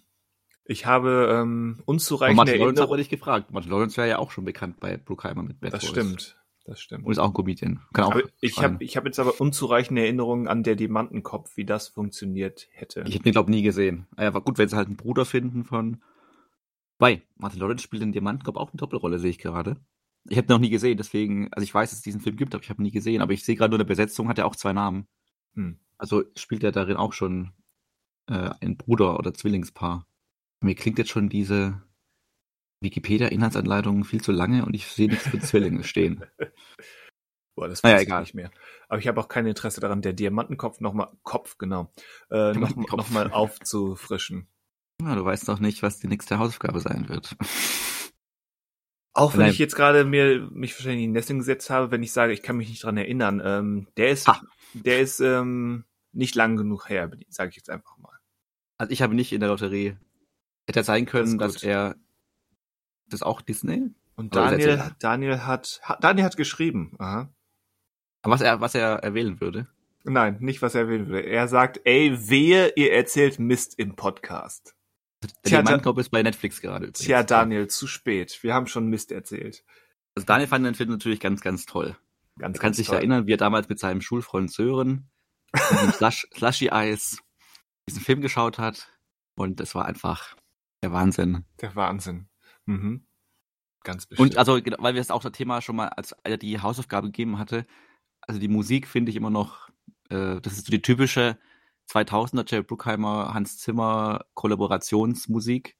Aber finde ich, funkt, also funktioniert auch. ja, fu- ja, aber Vielleicht viel, ist viel mehr auch nicht. aber Viel mehr auch nicht. Sie ist funktionabel, aber äh, da, da hat, haben wir mindestens einen Film, den wir jetzt noch besprechen, der deutlich coolere Musik hatte. Mhm. Ja, aber ab, abschließend, abschließend zu Bad Company, ich, ich mag eigentlich die, die Grundidee, so absurd die, die Herleitung mit, mit den, mit den Zwillingen, die sich nicht kennen, auch war, aber der, der, dieser, der Pitch von der Grundprämisse, von wegen, ähm, Zwillingsbruder, der komplett anderer Typ ist, muss, muss für zwei Wochen CIA-Agent werden. Ähm, der hat mir gefallen und die, die ganze Verwandlungssequenz bis dahin hat mir auch irgendwie gefallen. Aber der Rest war mäßig bis, bis okay. Da wäre mehr gewesen. Oder Aber mehr möglich gewesen. Hast du auch das gelesen, äh, was den Titel des Films betrifft, in dem, bei der Trivia, dass er eigentlich Black Sheep heißen sollte? Und dann wurde bemerkt, dass es bereits 1996 einen gleichen Film gab in dem Titel. Und dann, ja, ironischerweise gibt es natürlich auch einen Film, der Bad Company heißt, von 1995. Das hat sie wohl nicht gestört. Offenbar nicht. Oder inhaltlich, inhaltlich keine Ähnlichkeit. Okay. Hm. Naja, Bad Company, die Welt ist gut hin. Wir freuen uns nächste Woche vielleicht kurz in zwei Sätzen, maximal drei, Daniel, deine Meinung dazu zu hören. Ob Ja. er dich denn nostalgisch abgeholt hat nochmal. Ah, Daniel ist ein Oder- Fuchs, der setzt, der setzt ständig nur Kommata und Semikolons und schon kann er drei Sätze ähm, zu einer Viertelstunde ziehen. man ihn vielleicht stumm schalten, vielleicht hat mir, ist einer von uns irgendwie Administrationsrechte, ihn einfach dann ausschalten. Er redet und redet noch, während wir schon beim nächsten zuletzt gesehenen Film sind. Ich habe nicht Administrationsrechte, aber ich bin in der Regel derjenige, der das dann zusammenschneidet. Ja. Von daher, Kannst wenn- rausschneiden. wenn es mir nicht passt, wird es entfernt. Muahaha. So läuft das. Ich bin jetzt gerade am überlegen, als du gemeint hast, ein Film hat bessere Musik, ob einer dieser Filme überhaupt Musik hatte. Aber wahrscheinlich schon. Also der ein, den Film, den du jetzt meinst, äh, da ist nur mini, tatsächlich nur sehr minimal Musik. Ähm, deine Hausaufgabe fand ich hatte sehr coole Musik. Teilweise auch ähm, in melodischer Anspielung an bekannte ähm, Stücke.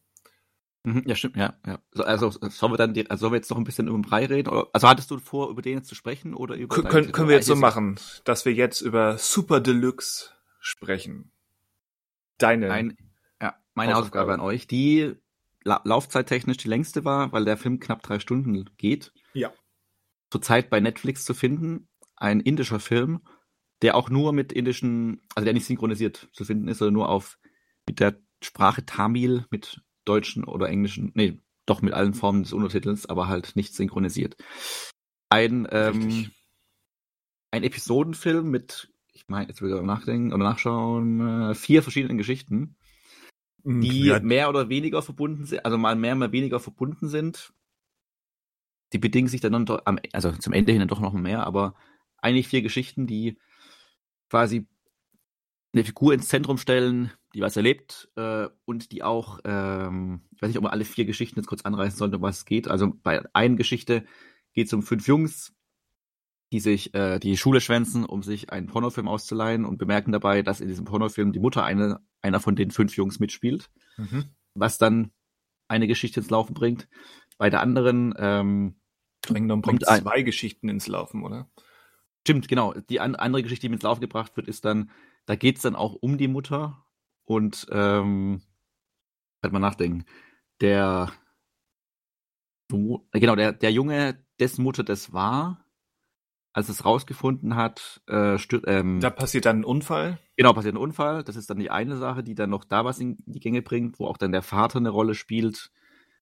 Und ähm, dann gibt's noch die Geschichte von einer Frau, die, ver in einer, die verheiratet ist, gleichzeitig aber eine Affäre hat mit ihrem Ex-Freund, der aber dann nach dem gemeinsamen Geschlechtsverkehr äh, stirbt, was dazu führt, dass sie mit ihrem Mann versucht, diese Leiche äh, loszuwerden. Mhm.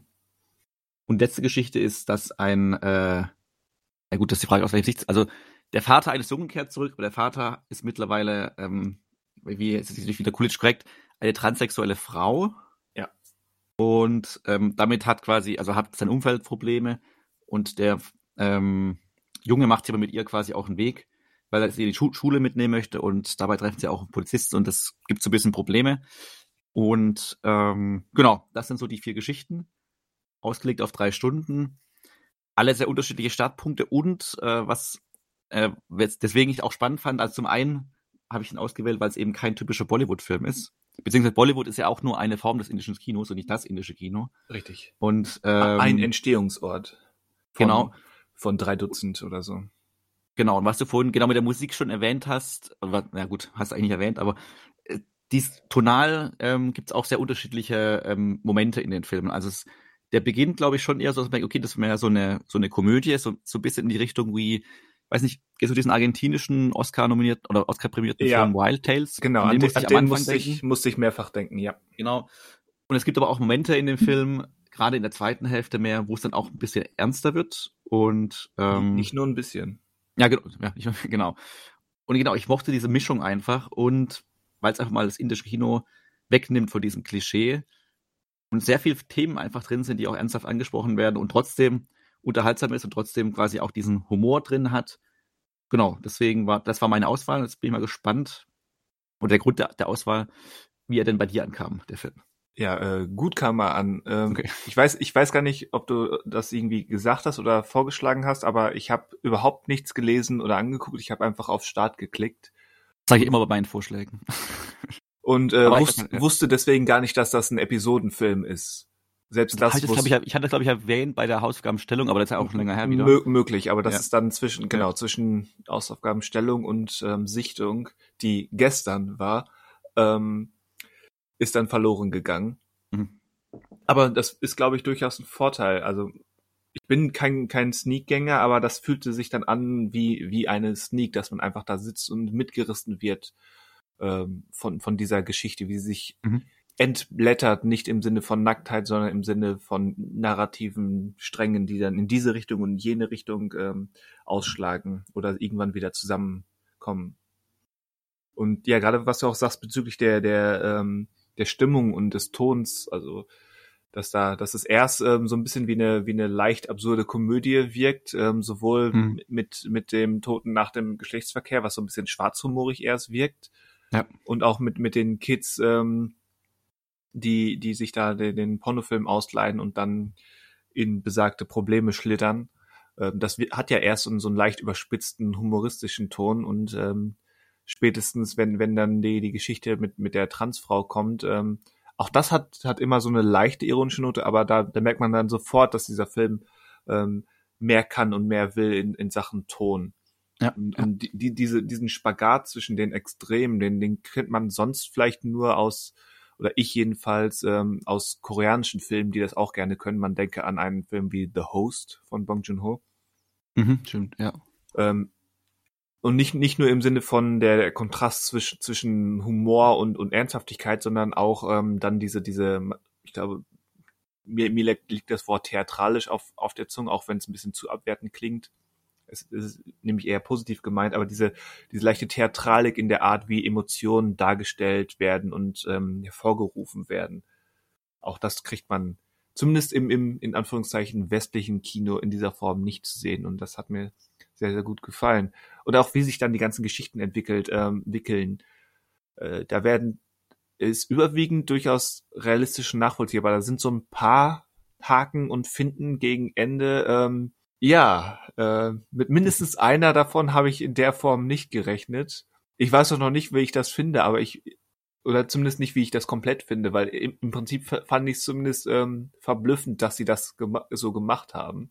Ich weiß noch nicht, ob es funktioniert oder nötig gewesen wäre, aber Kannst du das im Stich, also kannst du ein Stichwort nennen, damit ich, also ohne es zu verraten, was zum, oder umschreiben? Oh, oder, die, ich- die, die, das ist in der Geschichte mit den, mit den Jungs, die Geld für den Fernseher suchen, ähm, die dann zum Ah, okay, Schluss auf äh, wei- ich weiß, stimmt, Frau ich weiß, was du treffen. meinst, genau, jetzt weiß ich, was du meinst. Okay, ja, klar. Und äh, ja, wie gesagt, das, das fand ich verblüffend, dass sie es einfach mal gemacht haben, ähm, kostet es, was Mhm. es wolle, und äh, den Mut haben, auch mal so ein bisschen über die Stränge zu schlagen und sich nicht und sich nicht streng an an die Gesetzmäßigkeiten vom Genre oder oder ähm, irdischen zu halten, sondern einfach mal, okay, wir brauchen das für unsere Geschichte oder für unsere Geschichten und Mhm. deswegen ziehen wir das so durch. Und dann auch äh, allein allein dieser abschließende ähm, Aufklärungsfilm, der so ein bisschen das das Kernthema dann noch mal quasi so, da habt ihr es noch mal äh, da hinlegt. Mhm. Wenn ich das jetzt so beschreibe, klingt das klingt das vielleicht so Augenrollenmäßig, äh, das ist aber ein bisschen billig, aber nach diesen drei Stunden passt es irgendwie und das hat mir diese diese verrückte Mischung hat mir sehr sehr gut gefallen. Das ist doch äh, sehr schön. Weil es ist halt, also, es gibt, weil ich auch entdeckt habe, sehr, sehr viele indische Filme auf Netflix. Ja, Und es ist halt sehr schwierig, da auch, also, wie ich schon erwähnt hatte, Bollywood ist halt nur eine Form des Ganzen. Und es gibt halt so viel mehr, aber da sich mal durchzuarbeiten, weil die Dinge halt auch immer so lange gehen, ähm, Ja. ist gar nicht so einfach. Wegen Definitiv so ein was Episodisches auch vielleicht mal noch was, also dass der dann auch so eine Mischung bringt, nochmal als von, von Tonalem und so weiter, ist dann erstmal, glaube ich, als Einstieg erstmal ganz gut. Und ähm, also ich hatte ja auch geschaut, was der Regisseur dann noch gemacht hat. Ich meine aber, er hätte, wenn ich es richtig im Kopf habe, danach hat er noch nichts gemacht. Davor, jetzt gucke ich gerade nochmal nach, wenn ich schnell bin. Genau, ein Film, ne, zwei Filme davor gemacht. Wobei zwei, also der ist von 2019 jetzt gewesen, der andere ist 2011 und der andere 2005. Wobei der von 2005 ist ein Kurzfilm. Ähm, Hm, aber okay. Angesichts so einem Drei-Stunden-Film ist natürlich klar, dass da vielleicht ein bisschen Zeit dazwischen ist. Wobei ich jetzt auch gerade der von 2011 äh, wird als der erste Noir-Film des Tamil-Cinemas bezeichnet. Okay, der erste Noir-Film. Ja, vielleicht gibt's den ja auch bei Netflix. Aber genau, ich finde also, so generell das indische oder generell Kino außerhalb Europas immer ganz spannend, was jetzt nicht amerikanisch ist oder asiatisch, wobei asiatisch, also was nicht äh, quasi die großen Dinger sind wie Amerika, Korea hat man jetzt auch mal bis, also immer mehr. Und ähm, weil ich finde auch zum Beispiel das komplette Kino des afrikanischen Kontinents oder sowas ist ja auch etwas, was man irgendwie Ja. gar nicht so wahrnimmt oder gar nicht so richtig fassen kann. Und ähm, da ist das Indische, weil es halt auch so einen riesen Output hat, nochmal ein bisschen greifbarer, aber da ist immer die Frage, okay, wo fängt man eigentlich an und Ja, was gibt's denn eigentlich für, für Bereiche da? Also ich habe jetzt extra um, um diesen Film, ähm, ja, wie sagt man, ähm, ein Vorteil, ich weiß nicht, ob es ein Vorteil ist, aber nett zu begegnen, habe ich extra gelassen, ähm, diese Woche schon den, den heiß diskutierten RRR zu gucken Hm, oder mhm, mhm, RRR, stimmt. Ja. um mich erstmal zumindest für diese, für diese Podcast-Episode ähm, nur auf diesen Film zu konzentrieren. Aber der steht definitiv in der nächsten Woche auf dem Programm. Mhm. Und ähm, Arte hat aktuell ähm, zumindest drei Filme des großen indischen Regisseurs äh, Satyajit Ray äh, im Programm. Es sind nicht die ganz bekannten, die, die, auf die ich schon seit Jahren warte, die auf meiner ähm, Klassiker des internationalen Kinos, die man mal gesehen haben müsste, Liste stehen. Aber ähm, es sind drei Filme. Die große Stadt, äh, Char- Charolata, die einsame Frau und der Feigling. Damit ist der, der längste Film geht, geht nur knackige 130 Minuten. Das ist schon der längste. Also das sind keine drei Stunden Monster. Aus den 50ern und 60ern, glaube ich. Die hat Arte aktuell in der Mediathek. Also, Ah, okay. okay. Ja, ich müsste mal irgendwie sowas gucken, wie, also was es eigentlich da für verschiedene Weige gibt an Kino in Indien und wo man da dann am besten andockt. Weil es, glaube ich, ein größeres Feld, was man sich da erschließen kann, wenn man möchte. Auf jeden Fall. Also ich weiß jetzt nicht genaue Statistik, aber das indische Kino gilt, glaube ich, vom generellen Output zu, ist einer der Top drei auf dem Weltmarkt, was den, den quantitativen Output trifft. Und, Weil das, was ja- und die ja, USA sind, glaube ich, soweit ich weiß, nicht in der Top drei. Weil Ah, die okay. anderen sind, glaube ich, Japan und Nigeria. Ah ja, gut, das kann. okay. Glaube ich. Das ist jetzt Halbwissen, aber ich meine, ich es mal so gesehen oder gelesen zu haben. Ja, kann ich mir gut vorstellen, weil, also ich finde halt, was halt hier in Deutschland ankommt, ist halt Bollywood oder war lange Zeit Bollywood. Und jetzt halt genau diesen, diese indischen, aufwendigen, riesen, übertriebenen Actionfilme. Der Rest läuft so ein bisschen unter ferner, also der läuft halt unterm Radar einfach. Ja, und dann ist es ja, Ja. häufig auch so, äh, wie in dem Fall, Fall des, des bekannten Bahubali, ähm, der, wenn er dann hier mal hinkommt, dass man sich angucken kann, in der, in der um locker 30 bis 40 Minuten gekürzten internationalen Fassung hier ausschlägt. Stimmt, das ist auch nochmal so ein Problem, ja. Also, also es gibt Bahubali, glaube ich, immer noch bei Prime und ich habe den da auch gesehen, aber es ist eben, es fehlt was. Zumindest es fehlt was in, im Vergleich zu der Fassung, ähm, die Indien damals gesehen hat. Und das finde ich etwas bedauerlich. Asiatisch, also bei generell asiatisches Kino kriegen wir immer nur gekürzt, also in, aus die chinesischen Filme zum Beispiel kriegen wir auch oft mal eine internationale Fassung dafür und nicht die Originalfassungen. Oftmals, also dam damals, damals bei den Jackie Chan Filmen war das auch leider Standard. Stimmt, stimmt, ja, ja. Aber zum Beispiel RRR, ähm, ich nenne ihn jetzt einfach mal englisch ausgesprochen, keine Ahnung. Ähm, Das klingt nämlich kacke. Das klingt, als hätte ich gerade irgendwas, äh, mich irg- an irgendwas verschluckt. Ähm, der scheint aber in der, in der komplett oder in der Standard indischen Kinofassung bei Netflix angelaufen zu sein, oder? Ich meine auch, also ich meine auch nichts Gegenteiliges gelesen zu haben, beziehungsweise die Lauflänge ist, glaub, ja, also ist jetzt, ich habe jetzt nichts Gegenteiliges gelesen, dass da irgendwas gekürzt sei. Ja, ich nehme mich auch nicht. Ja, und Daniels Meinung zu Super Deluxe kennen wir jetzt nicht. War ihm wahrscheinlich ein bisschen zu komplex mit den vielen Erzählsträngen, aber wow. Hat, er, hat er also- nicht verstanden. nee, ich, auch dazu bekommt er nächste Woche nochmal die Möglichkeit, zwei, drei Sätze zu sagen.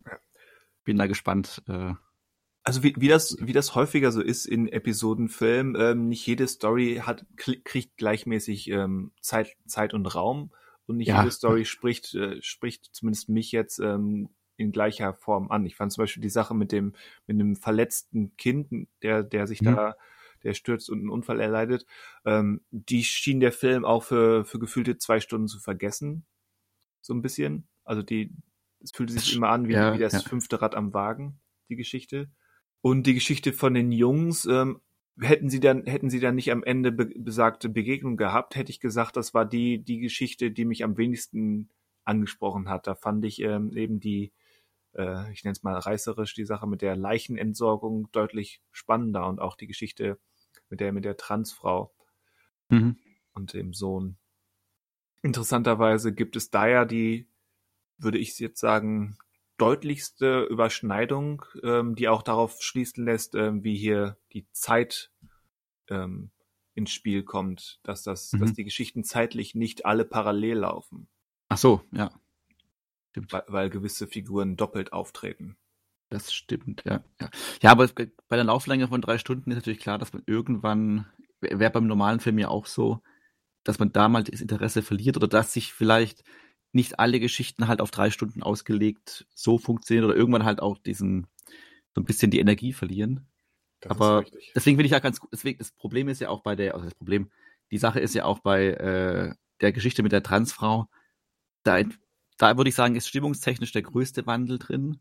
Ja. Ähm, deswegen ist es vielleicht auch am spannendsten, weil man das vielleicht nicht so erwartet, beziehungsweise eine ganz andere Stimmung dadurch aufkommt und das nochmal so ein neu reinbringt in das Ganze.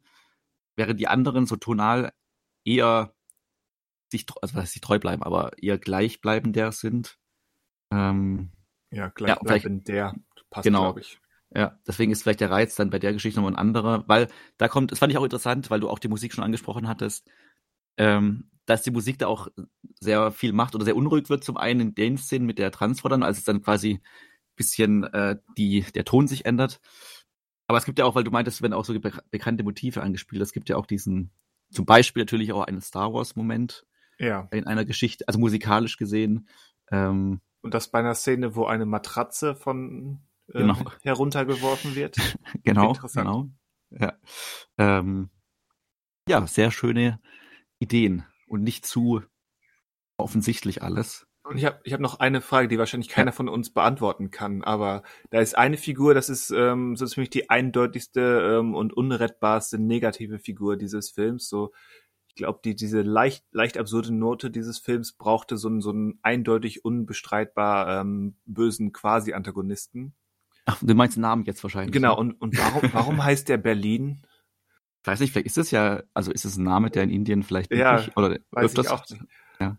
Aber ich habe den Film, wie gesagt, ich habe jetzt noch nicht so viele indische Filme oder bin jetzt nicht so der große Kenner der indischen Kultur, aber ich habe diesen Namen noch nie gehört in irgendeinem indischen Kontext. Also ich jetzt auch nicht, aber er Ist das passt ja jetzt- auch nicht so richtig rein, wenn man sich andere Namen anschaut. richtig, richtig. Er klingt nicht nach einem klassischen indischen Namen.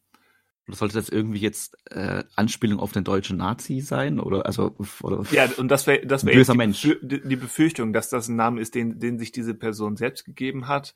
Und weil es eben die Assoziation mit Deutschland ist, ist es gleich, oh, daran erkennt man, ähm, dass diese Person negativ behaftet ist.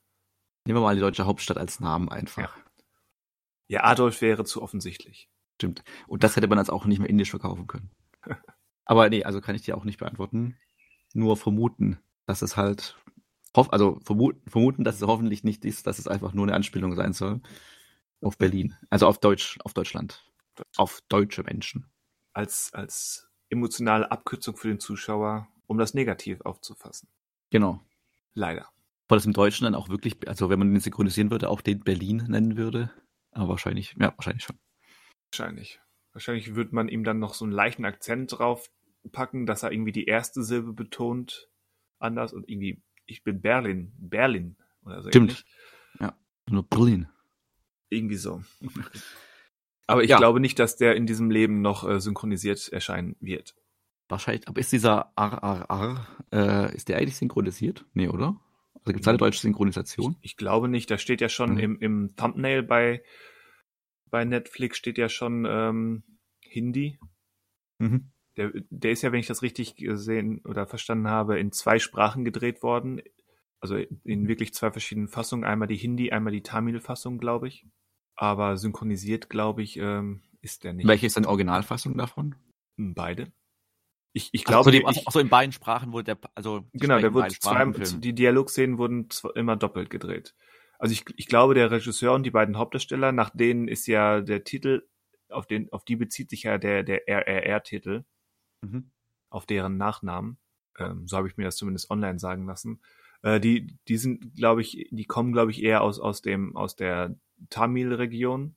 Mhm. Aber weil es eben ein großes Land ist ähm, und eine große, gro die Produktion groß genug war, wurde es eben doppelt gemacht. Ah, okay. Glaube ich. Auch das wieder Halbwissen, aber ähm, ich bin mir relativ sicher, dass das zumindest dem entspricht, ähm, was, was online als Fakt herumgeht. Okay.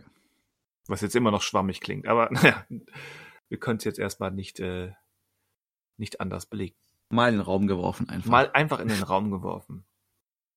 Wir dann nächste Woche vielleicht dann über äh, RRR sprechen. RRR. Unserem dreistündigen Talk über Massive Talent. Weil ich jetzt gar nicht, also ich kündige das so großspurig an, weiß gar nicht, ob ich das direkt schaffen werde in der ersten Woche. Sind wir schauen. Weil ich, ich würde ja auch gerne in äh, im Original, also Originalfassung sehen, sprachlich. Ähm, bin mir aber unsicher, ob der Film auch wirklich, weil oftmals landen hier nur die, so die Blockbuster, die ersten beiden Wochen in OV, also Top Gun habe ich auch in OV gesehen. Aber Massive Talent weiß ich nicht, ob der das auch, ähm, das auch sein wird. Also ich werden, würden auch auf Deutsch natürlich gucken, aber schöner wäre in OV. Mal gucken. Nehme natürlich auch mein Nicolas Cage Kissen mit ins Kino. Das Niklas. Ach ja, aber wir sind ja doch bei den Hausaufgaben und nicht bei äh, Nicolas Cage. Den wir Noch nie nicht. eine Hausaufgabe hatten, oder? Nee. Weil, weil wir einfach alle drei die Filmografie schon komplett kennen. Komplett. Komplett. Also meine Lücken bei Nicolas Cage sind wirklich so die Anfänge, glaube ich. So die 80er Sachen. Nee, meine Lücken sind, sind seine, also da sicherlich auch, aber die größeren Lücken sind bei seinen DTD-Sachen, die er ähm, Ende der 2000er und Anfang der 2010er gemacht hat. Da habe ich mittlerweile, glaube ich, auch mindestens die Hälfte auch schon gesehen, aber auch vergessen. Wieder, also beziehungsweise da war nichts dabei. Da war nichts was sich, dabei. sich, was sich wirklich gelohnt hat, wenn man nicht gerade Fan ist. Und auch dann ist es nicht irgendwie eine Form der Befriedigung, die dadurch einkehrt. Naja, aber kehrte bei dir, war, nee, kann ich ja nicht fragen, bist ja befangen, ob bei die 36 Kammern der Shaolin äh, Befriedigung äh, einsetzte. Ist ja deine Vorausgabe gewesen, wenn du Richtig. nichts mehr zu Super Deluxe hast. Nö, außer um nochmal zu betonen, dass sich das sehr gelohnt hat und ich das äh, weiterempfehlen würde. Sehr schön. Ja, Werde. dann, ja. dann hoffe ich, dass es bei deinen genauso war. Und dass es eben so ein Anstoß ist, äh, sich noch mehr mit dem indischen Kino zu befassen. Und wie du ja auch schon gesagt hast, ähm, gerade Netflix hat erstaunlich viel. Ja, Also ja ich- ich da hab zum Beispiel- eingekauft. Ich weiß nicht, wie die Suchfunktion bei Netflix funktioniert. Auch offenbar ähm, geht die Suchfunktion direkt in ähnliche Filme mit ähnlichen Stichworten oder so weiter über, weil ich habe nur Super Deluxe als Namen eingegeben und hat natürlich das gefunden. Und mir 300 andere Filme ähm, angezeigt, von denen 250 indisch waren. Fühlt. ist natürlich ein cleverer Algorithmus. Ja. Einmal indisch, immer indisch. Ich meine, so ein paar amerikanische Blockbuster waren auch dabei, wo ich mich frage, wo ist jetzt ähm, die Vielleicht wegen? Superman oder sowas Ja, dann, dann vielleicht darauf. wegen ja. Super, Superheld. Ja, vielleicht, vielleicht scannt die Suchfunktion sämtliche Inhaltsangaben. Ach Könnte so, ich mir ja. tatsächlich vorstellen. Weil die Inhaltsangaben ja bei Netflix quasi keine Angaben sind, sondern eher Schlagwörter. Also sind nur meistens ein oder zwei Sätze. Ja, das stimmt auch wieder. Achso, oh, oh, eine Sache, auch Mhm. wieder, wieder unnützes Trivia, ähm, fällt mir gerade noch ein. Ist, ist dir bei Super Deluxe ähm, im Vorspann aufgefallen, wie die Produktionsfirma heißt? Mit äh, hier Tyler Durden war das was, ne? Gen- genau. Ja. Da, da, da musste ich kurz ähm, nochmal zurückskippen, um, ob ich das denn richtig gelesen habe. Die, die Produktionsfirma, abgekürzt TDKF, ähm, heißt Tyler Durden and Kino Fist. Also Tyler Durden und Kinofaust. Das fand ich schon irgendwie, irgendwie gut. Schöner, schöner Insider für Leute, die Tyler Durden kennen, beziehungsweise Fight Club. Richtig. Auch schon lange nicht mehr gesehen. Auch schon lange nicht mehr gesehen. Äh, bei mir ist gar nicht so lange her. Was heißt, definiere gar nicht so lange. Max, maximal vier Ja. Jahre. Also mir ist auf jeden Fall schon länger her. Also ich kann also ich könnte es auch gar nicht zeitlich mehr jetzt sagen. Ob jetzt 15, 10, 50 Jahre. Also Das war mal einer meiner Lieblingsfilme und der ist immer noch top inszeniert und gespielt, aber ähm, inhaltlich packt er mich nicht mehr so wie damals. Ja, da müsste ich echt wieder mal schauen, um das nachzuschauen. Naja, Naja. Ja, 36 äh, Kammern der Shaolin. genau, Dein, deine. Aufgabe. zur finalen Hausaufgabe für heute. Genau, ich dachte mir, ähm, wir müssen mal wieder einen, einen Klassiker hier in die Hausaufgabenabteilung ziehen. Und warum nicht einen ähm, stilbildenden und bis heute ähm, immer noch, würde ich sagen, positiv besprochenen Martial Arts Klassiker, nämlich äh, die 36 Kammern der Shaolin aus dem Hause der Shaw Brothers mit Gordon Liu in der Hauptrolle. Gordon Liu ich spare mir jetzt seinen, seinen vollen chinesischen Namen auszusprechen. Ähm, den kennt man vielleicht, ähm, oder den kennt man hierzula hier, hierzulande, ja gut, von mir aus auch hierzulande, ähm, am ehesten aus Kill Bill, wo er, ähm, weil Quentin Tarantino eben großer Fan unter anderem von die 36 Kammern der Shaolin ist, wo er den, den äh, lang- und weißhaarigen Ausbilder von ähm, der Braut spielt. Das ist er äh, quasi eine Hm. Hatte Anspielung. ich nie mehr vor Augen. Also ich hatte ihn nicht mehr aus Kill Bill vor Augen. Aber auch das ist ein Film, den ich schon. ich gucke keine Filme eigentlich an. Aber Eigentlich nicht. Wie, wie gut, dass du hier beim Filmpodcast mitmachst. ja, Kill Bill müsste Nicolas Cage haben, dann könntest du ihn in- und auswendig. Ja, gut. Er hatte ja zumindest, äh, ich warte ja, weil wir gerade da sind, auf den äh, Filmung noch von diesem einen Grindhouse-Trailer mit Nicolas Cage. Aber- Stimmt. Aber, der, wird nicht. das, das war der, der, war es der von Rob Zombie, ja, ne? Ich nicht mehr, wer den inszeniert hatte, aber. Wo, wo er Fu Manchu spricht. Genau, genau, ja, ja, ja. Ich glaube, das war Rob Zombies.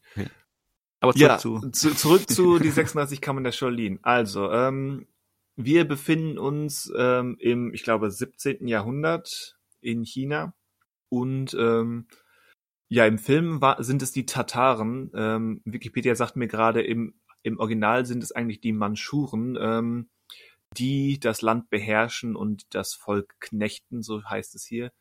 Ähm, und ein, Shoshonen. die, ja, schon vielleicht auch in der, in der Neu Neusynchronisation. Wir folgen einem jungen Mann, ähm, der später Sun Ta genannt wird. Das ist eben ähm, Gone Yu. Dessen, Aber wie wurde das Sandé? Also bei mir steht Sandé. Ist dann ja, hier, hier steht Sandé, aber in der, in der Synchronisation und leider gab es bei Prime Video nur die synchronisierte Fassung. Stimmt, das wollte ich auch noch anmerken. Ja, ist, ist leider so. Man nimmt, was man kriegen kann. ja, ja, Ähm, das war okay. Die deutsche Synchro spricht ihn sehr, sehr verwirrend und sehr eindeutig als Santa aus. Ähm, was, was einfach nicht klug ist, weil man die ganze Zeit an Santa Weihnachten Claus. an Santa Claus denken muss. Ja. Genau. Aber wir müssen ihn so nennen. Ähm, dessen Familie wird von eben den, ähm, den Tataren ähm, ausgeraubt, ge gefangen genommen oder gar ermordet. Und so flieht er ähm, zum Orden der Shaolin. Die leben abseits ähm, in ihrem abgeschotteten Kloster und ähm, befassen sich nicht mit den irdischen, ja, mit irdischen schon, aber äh, nicht mit den außerweltlichen Dingen, sind entpolitisiert, würden sie wahrscheinlich sagen. Ähm, Santa erhält ähm, trotz anfänglicher Widerstände dort ähm, Obdach und fängt an, ähm, die Ausbildung als ähm, Shaolin Kung Fu Kämpfer anzutreten und muss dabei durch die 35 Kammern. Die 35 Kammern sind 35 verschiedene Stationen der Shaolin Kämpfer Kung Fu Ausbildung, jede mit einer anderen Lektion und so sehen wir eben einen längeren Trainingsprozess, bis aus Santa hoffentlich ein Kung Fu Meister entstanden ist. Und wer jetzt denkt, hey, Moment, 35 Kammern, der Film heißt doch anders. Ja, Hm. genau, richtig. Ja, das ist erstmal der Plot. Ähm, wie war deine Reaktion darauf? Ich nehme an, du, hat, du hattest zumindest so ein bisschen schon, ähm, weil er, weil er mein gefühlt äh, eben diesen, diesen Status als Klassiker und als stilbildender, einflussreicher Klassiker hat, denke ich, dass du so ein bisschen schon ähm, vorgeprägt warst. Ähm, wie sah es da aus und wie hat dir der Film gefallen? Ähm, also ich war tatsächlich gar nicht so vorgeprägt. Also ich hatte den Titel schon den, immer wieder mal gehört und gelesen, aber ich wusste auch gar nichts über den Inhalt. Ich dachte, was ich erwartet hatte, war, es sind einfach 36 Kammern und dann kämpft er sich da durch. Und äh, hat natürlich, genau. Deswegen, äh, ja, war mein Vorwissen jetzt doch nicht so äh, äh, riesig, weil es ja dann um die Ausbildung geht und nicht, er kämpft sich da durch.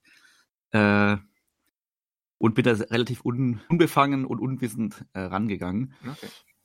Und es ist auch immer schwierig, wenn man dann so den äh, schon reingeht in den Film und weiß, welchen der so ein bisschen Statussymbol hat. Und Ja, ihm dann vielleicht so ein stimmt. bisschen erwartet auch, du musst mir jetzt irgendwas auch geben, was mein Leben verändert. Und ähm, erwartet dann vielleicht auch zu viel, weil er war ein Stil prägend, aber das ist ja dann auch die Sache mit zu seiner Zeit einfach und seitdem ist auch viel passiert. Ähm, genau, das heißt aber nicht, dass ich den Film schlecht fand, äh, ganz und gar nicht. Aber das quasi so dieser besondere Funke, den ich fälschlicherweise erwartet habe, was ich ja selber gerade bemängelt habe an der Erwartungshaltung, ähm, dass es den vielleicht nicht gab und weil ich halt auch gedacht habe, dass jetzt irgendwie er kämpft sich da durch. Und es wird ja dann gar nicht so viel, also wird zum Anfang gibt es eine längere Kampfsequenz oder Kampfszene und im Mittelteil dann mal. Aber sonst sind es ja mehr, und am Ende, und sonst sind es ja mehr so einzelne Schritte. Einzelne Äh, Trainingsschritte.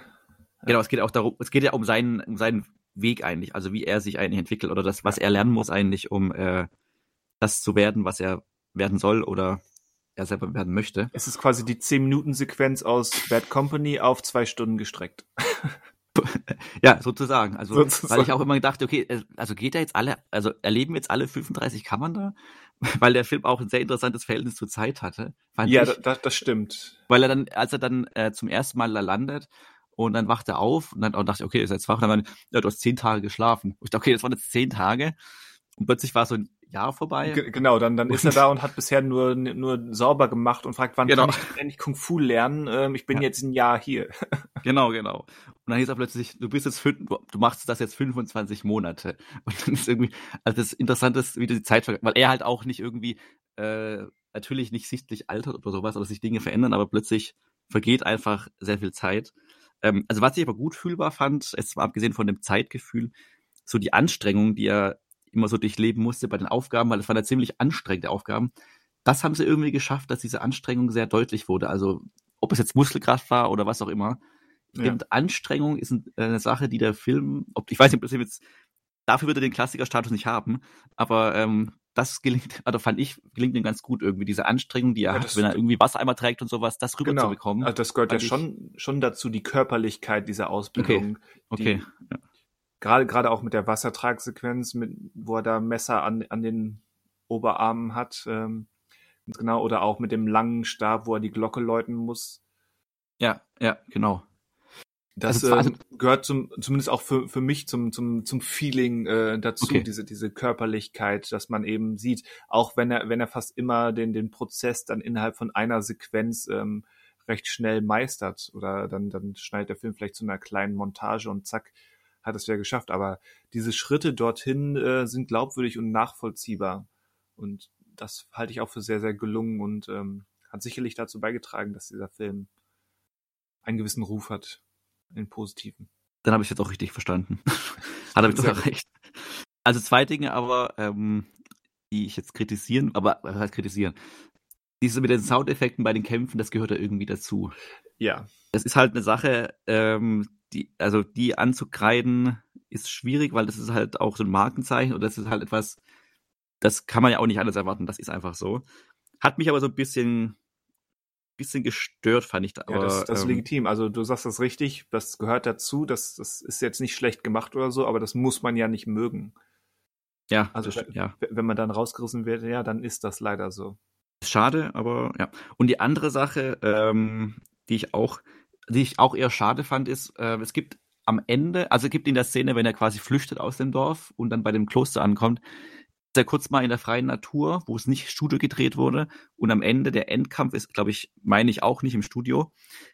Und da fand ich immer, da spürt man, dass der Film nochmal so ein ganz anderes Feeling haben könnte, wenn der nicht so komplett im Studio entstanden wäre, weil er dadurch wirkt es, also ist natürlich das Licht also sehr künstlich, oder einfach künstlich und es sieht einfach nach Studio aus und ich finde, der Film, also diese kurzen Momente, wo es mal kurz nicht im Studio spielt, da habe ich immer gedacht, da könnte, da wäre das Feeling nochmal ein ganz anderes. Ja. Sicher jetzt ein komischer Kritikpunkt oder halt ein Kritikpunkt, der äh, produktionstechnisch natürlich un andere Umstände mit sich gebracht hätte.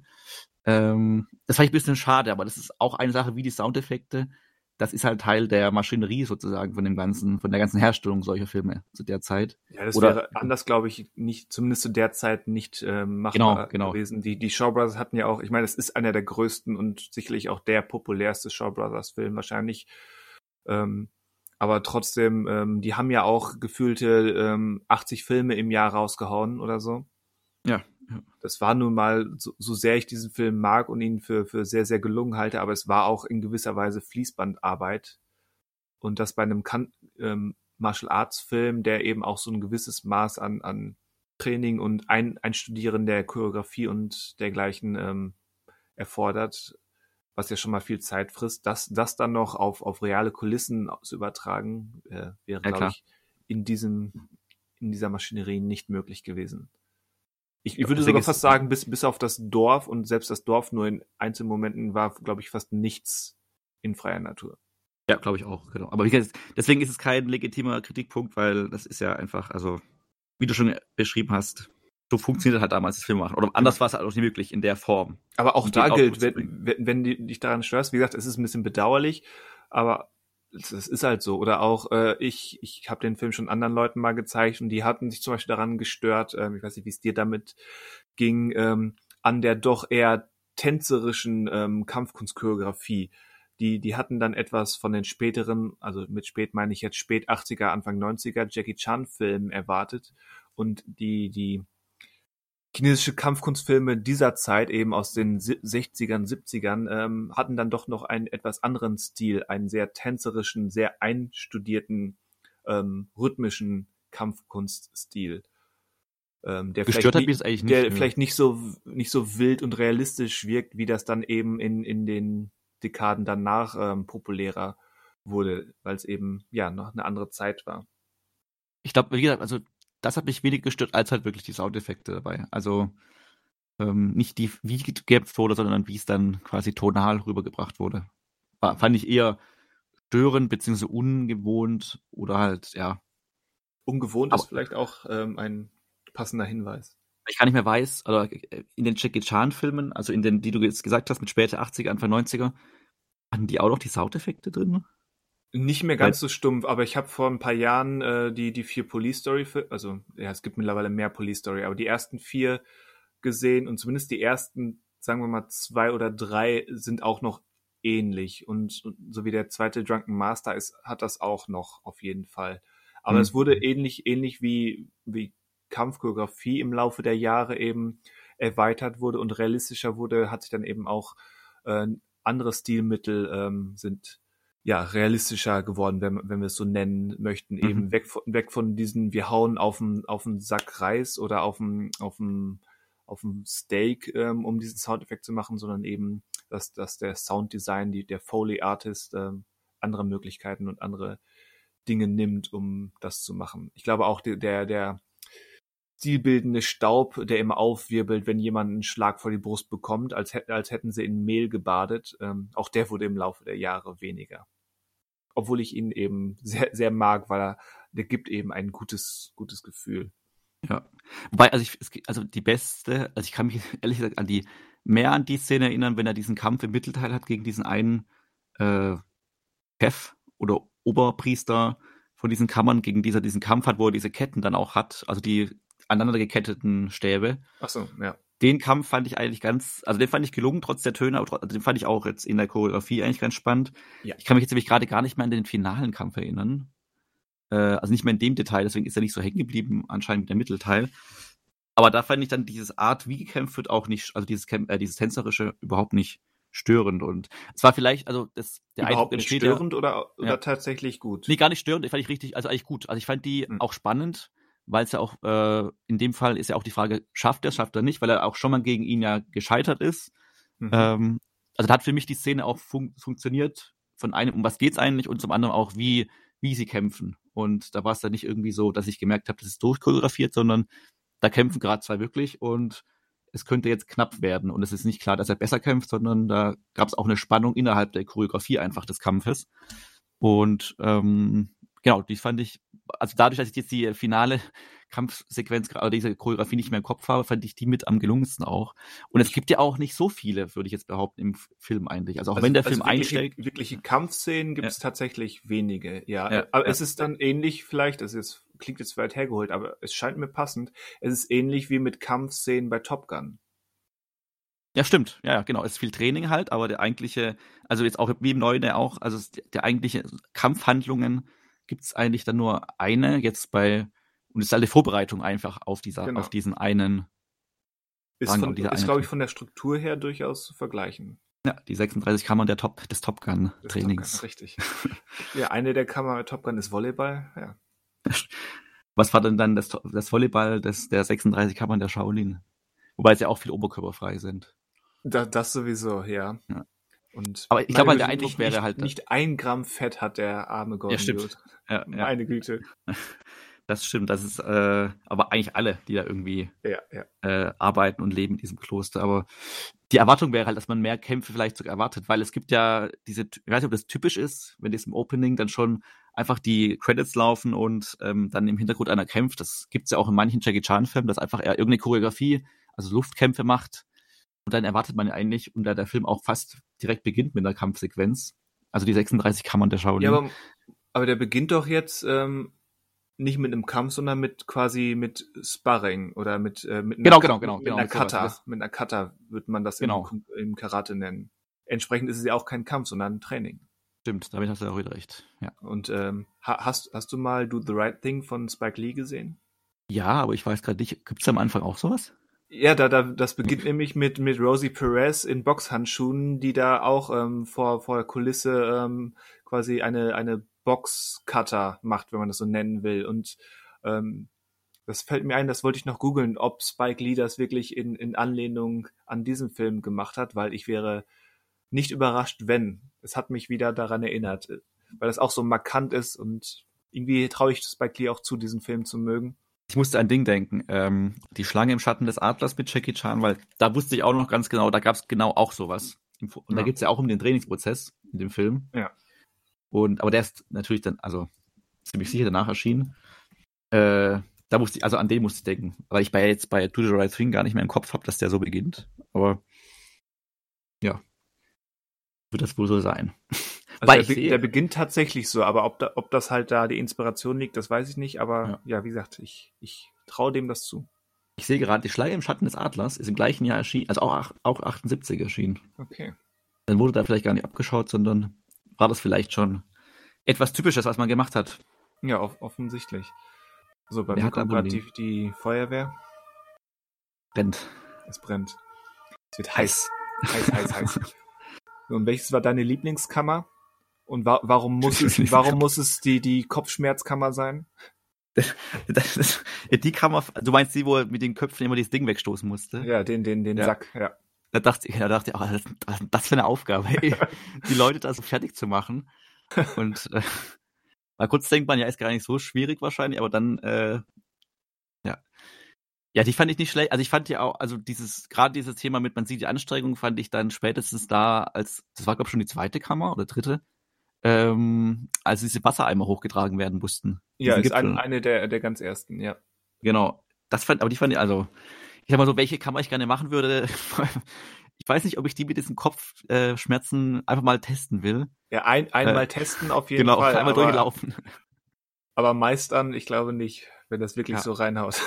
Ja, ja, ja, ja.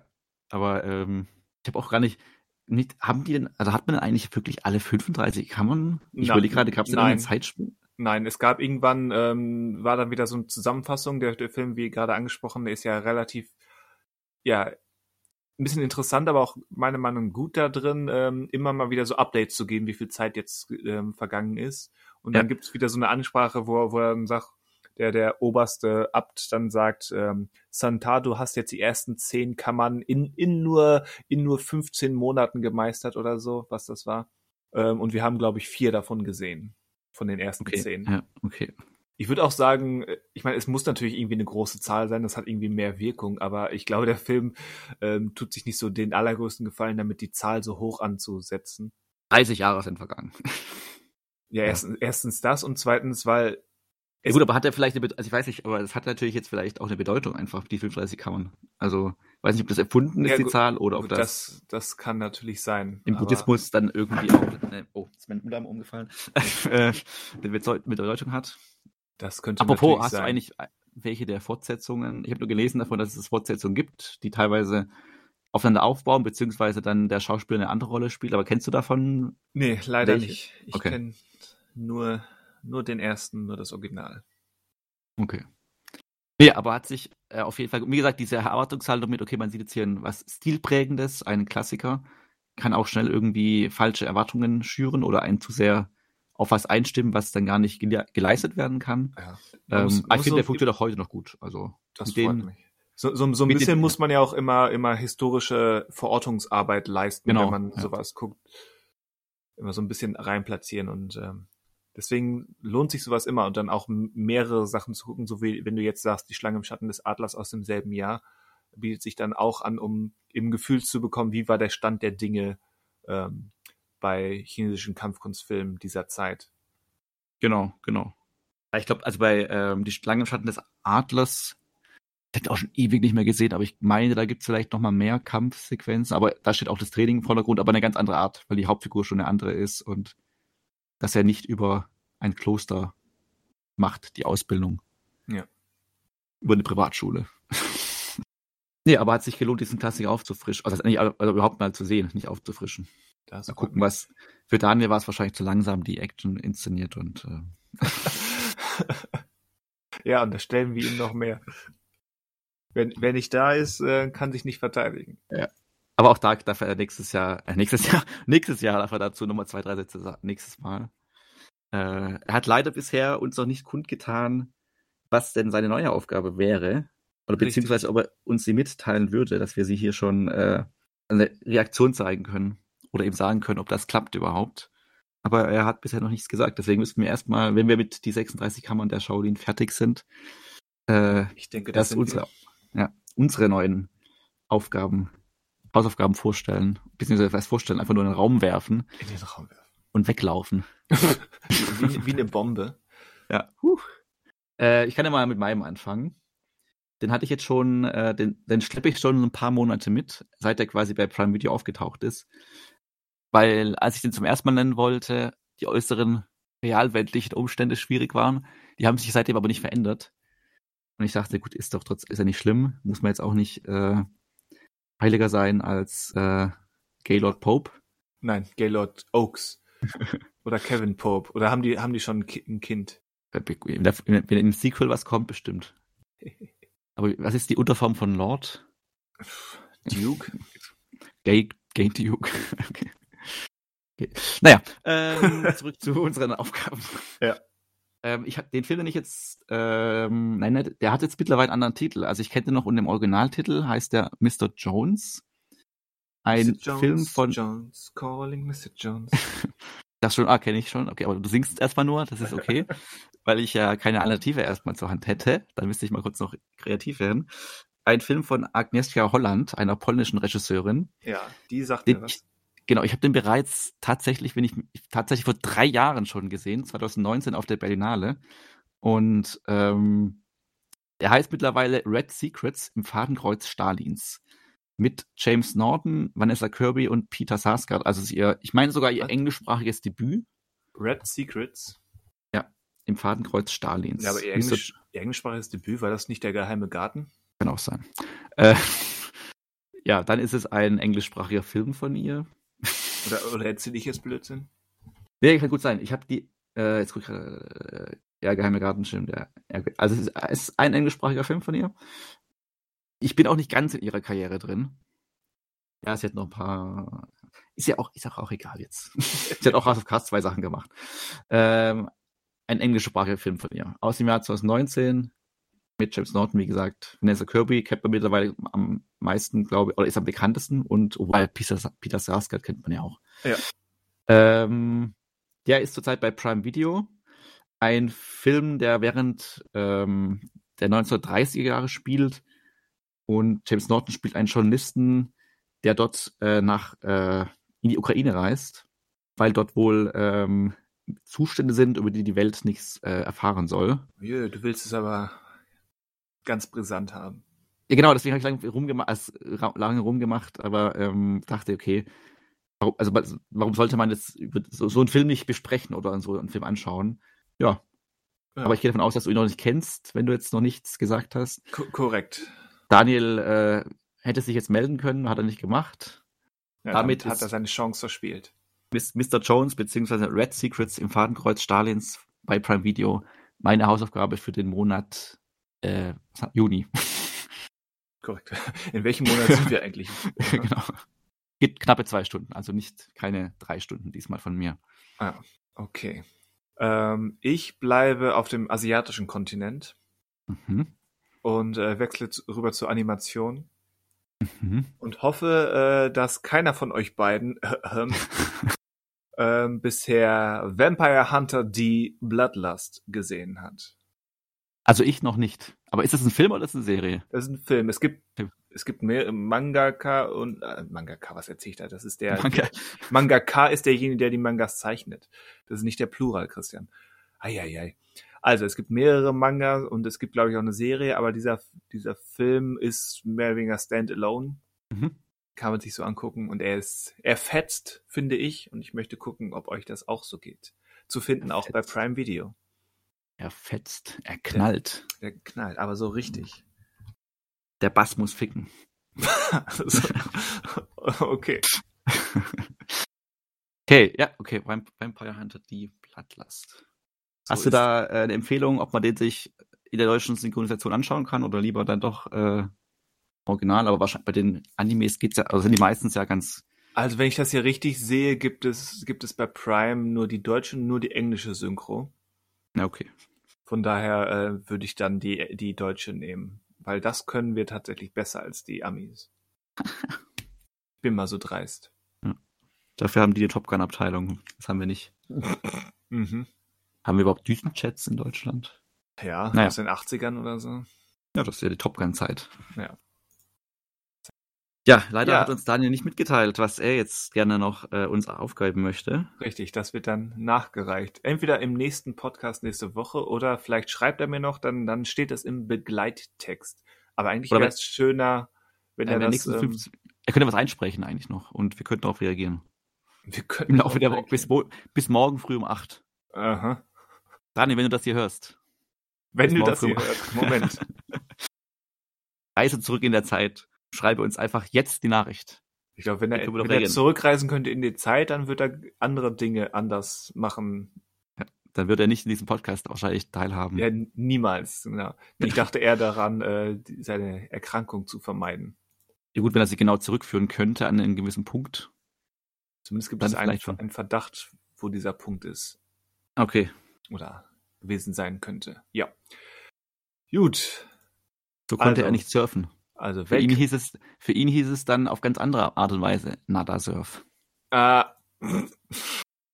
das wird aber ein gewagtes Wortspiel. Ja, er kann sich ja nicht wehren. Mhm. So ist es. Also befassen wir uns in drei Wochen mit äh, Weltkriegsthriller und animierten Vampiren und, und einem noch, noch unbekannten dritten Film. Es muss ein Film sein, Daniel. Es darf keine Serie sein. Ja. Ist jetzt so. Wollen wir, also ich, ich spekuliere auf was von Disney Plus. Ich glaube, dass er da sehr gerne zu Hause ist.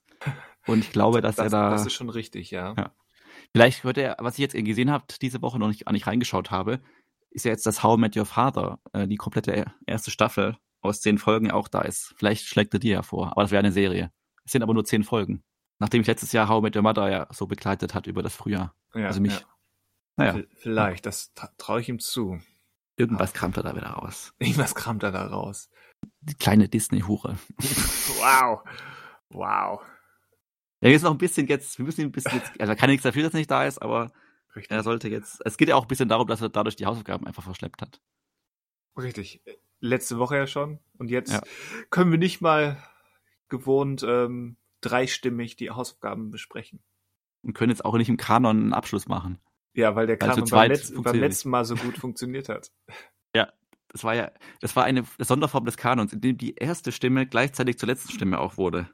Weil sie am, langsten, also am längsten gezogen hatte. Das nee, war, ich war die erste Stimme, ich war nicht die längste, oder? Du warst die längste, glaube ich. Nee, ich war der Letzte, aber ich war dann vorher fertig schon, bevor oder, du, glaube ich, oder, oder vor Daniel fertig genau, war. Genau, wahrscheinlich war Daniel. Ja. Die zweite Stimme wurde zur ersten Stimme, die dritten zur ersten und die erste zur zweiten. Das ist komplex.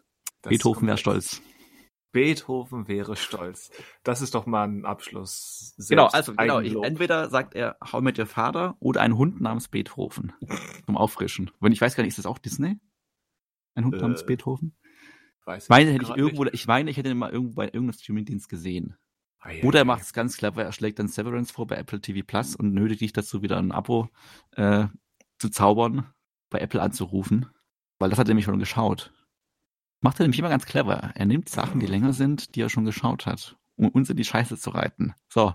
Ach, so, Ach wir nehmen ja noch auf. Oh, äh. wir nehmen ja noch auf, ja. Aber man soll aufhören, wenn es am fiesesten ist. Wenn es am fiesesten ist, genau. Wenn wir die Person, die nicht anwesend ist, ausreichend durch den Dreck gezogen haben. Genau. Er kann sich im PK, äh, im, äh, er kann sich im Gewandthread ja verteidigen. Richtig. Zwischen all den Leuten, die, was war nochmal unsere Frage vorhin?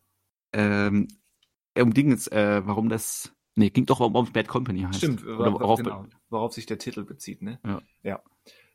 Da zwischen den ganzen Antworten, da werden dutzendfach welche kommen, äh, kann sich Daniel rechtfertigen. Ja. Verteidigen.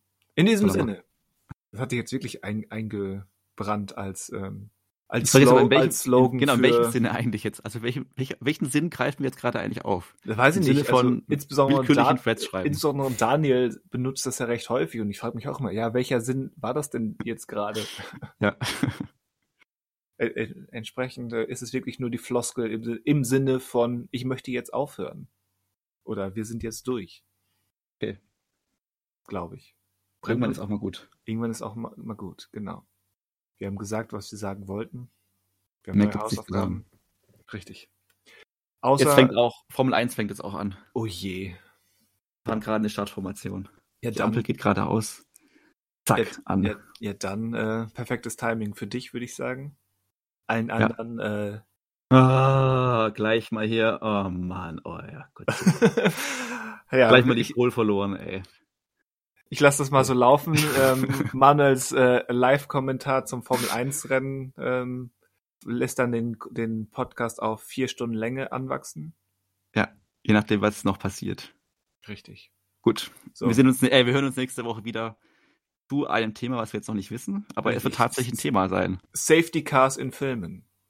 Formel 1. Es gibt jetzt, äh, äh, ah ja, hier, Joseph Kosinski, der Top Gun-Regisseur, hat doch jetzt ein Formel 1-Projekt mit Brad Pitt. Ähm, Achso, ja, ich, Angekündigt. ich habe davon gehört. Lewis Hamilton äh, produziert mit und Brad Pitt die Hauptrolle und Kosinski äh, inszeniert das Ganze. Ich weiß nur nicht, welches Studio, aber irgendwie auch so 140 Millionen Dollar Budget. Ja, nett. Ich weiß nicht, ob nach Le Mans und es kommt ja auch dieser Ferrari, Enzo Ferrari-Film mit äh, von Michael Mann, ob es da eigentlich das Thema noch braucht, da ja Formel 1 ohnehin in Amerika immer wieder äh, gekämpft wird, da auch so eine, ein Standing aufzubauen. Aber Le Mans war nicht schlecht. Nee, hieß ja nicht Le Mans. Äh, Ford. Ferrari und der andere mit Daniel Brühl. Äh, Rush. Rush, genau. Und ja, Schnelligkeit kann er ja, der Kosinski nach Top Gun. Ob Brad Pitt sich auch selber reinsetzt ins Formel 1 Auto, ist ihm zuzutrauen, um halt zu zeigen, ich kann das auch, nicht nur Tom Cruise. Tja, wir werden es erleben, möglicherweise. Ja, wir werden es in zwei Jahren oder so, drei Jahren diesen Film sehen und hier drüber sprechen. Irgendwie so, ja. Wenn es wieder heißt, ähm, in diesem Sinne. In diesem Sinne, ja, so, so heißt irgendwann dann unser neuer Podcast. Ja, stimmt, in diesem Sinne. IDS. Wenn unsere Namen da auch noch reinpassen würden, wäre es super. Das wäre super. Wir müssen uns ähm, umbenennen. Ja, aber IDS, also gut, Daniel ist ja da. Dann könntest ist doppelt I- da, je nachdem, ob wir Vor- oder Nachnamen benutzen. Stimmt. Ja gut, aber wenn du das S könntest, ja gut, du könntest ein Ris, Stian, nur, nur Stian Nein, nein. Mm und ich I, Ianoel. -mm, mm -mm. Oder Ianoel. Eieieiei. Oder der Intelligente, der Dumme und der, Der Saubere. Schöne. Der Schöne. Der Schöne, genau, der Schöne. Das ist fast wie The Good, The Bad and The Ugly. Stimmt. Ich glaube, wir haben gerade hier unseren neuen Namen gefunden. so einfach kann es sein. Naja, Ja, man kann sagen, In- genau. Habt eine Sinne, schöne Woche. ab- Ja, bis zur nächsten Woche. Bis Auf dann. Wiederhören. Adios.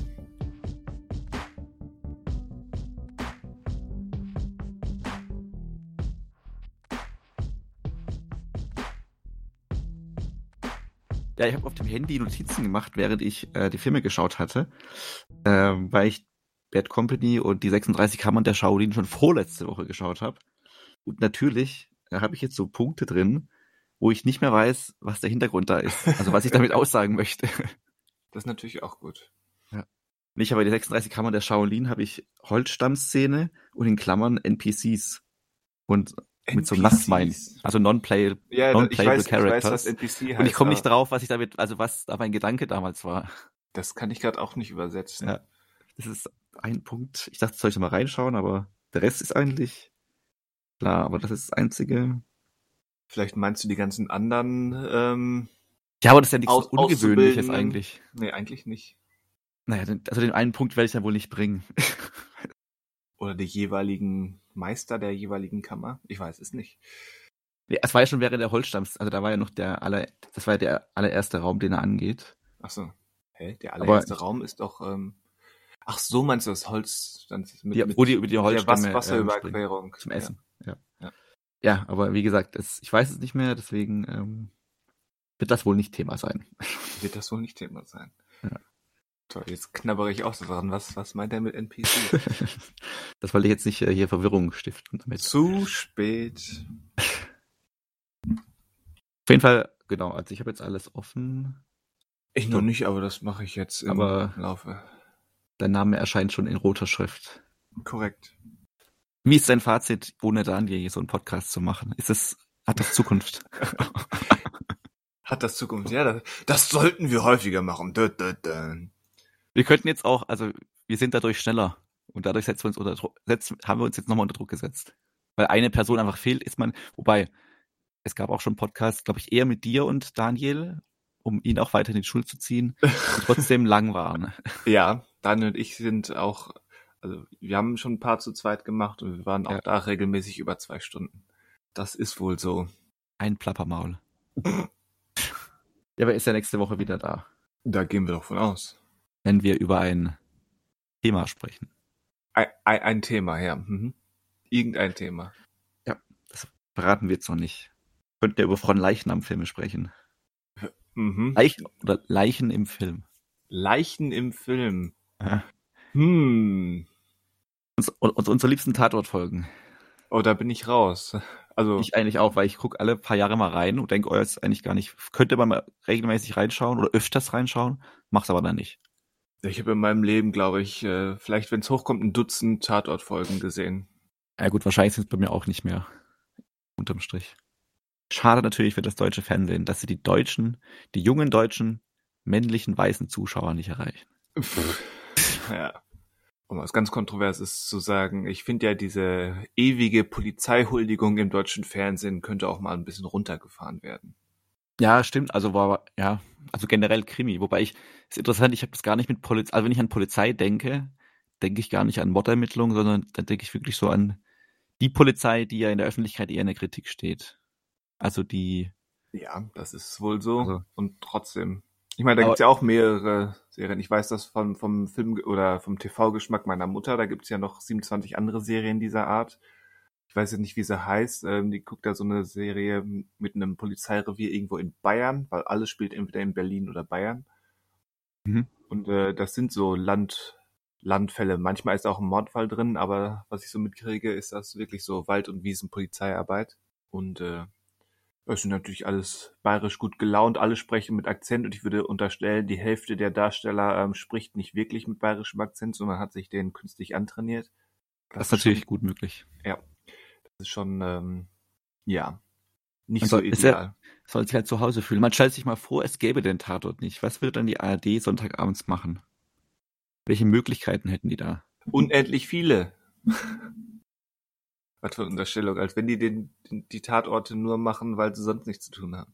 Weil du auch gerade provoziert hast, würde ich auch provozieren fra- sagen, das ist ja die gleiche Situation, die wir im Kino haben mit Marvel. Punkt. Korre korrekt, Ja, korrekt. also was, würden, was würden die Studios machen, wenn sie nicht Superheldenfilme produzieren müssten?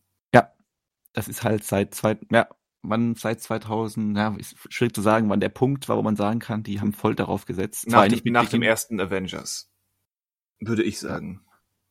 Das war ja auch so parallel dazu mit Disney hat alles, was sie sonst angegangen sind als Originalstoffen, ist halt irgendwie gefloppt. Also sowas wie John Carter oder Lone Ranger. Gut, sind ja keine Originalstoffe, Lone Ranger und John, aber so neue Franchises, da hat ja Disney immer das Signal bekommen, funktioniert nicht oder Ja, funktioniert ja. nicht in dem Erfolgsumfang, äh, Umfang, wie sie es gerne erhoffen. Ja, da, damals, ähm, als der Fantasy-Hype ausgelöst wurde, da waren die, die Trittbrettfahrer nicht so erfolgreich. Und jetzt hat man ja das Gefühl, bei sowas wie Star Wars wird halt auf die Serienschiene gegangen. Aber davon würde Star ich Wars jetzt ist sagen, nochmal ein anderes Kapitel, wie das verlaufen ist. Ja, das ist, ja. Aber das haben sie irgendwie, also spätestens mit Obi-Wan, ohne da ins Deta- Detail zu gehen, das können wir noch machen, wenn die Serie durch ist. Ja. Äh, da fällt die Kurve gerade oder die, das, äh, die Skala auch eher nach unten runter.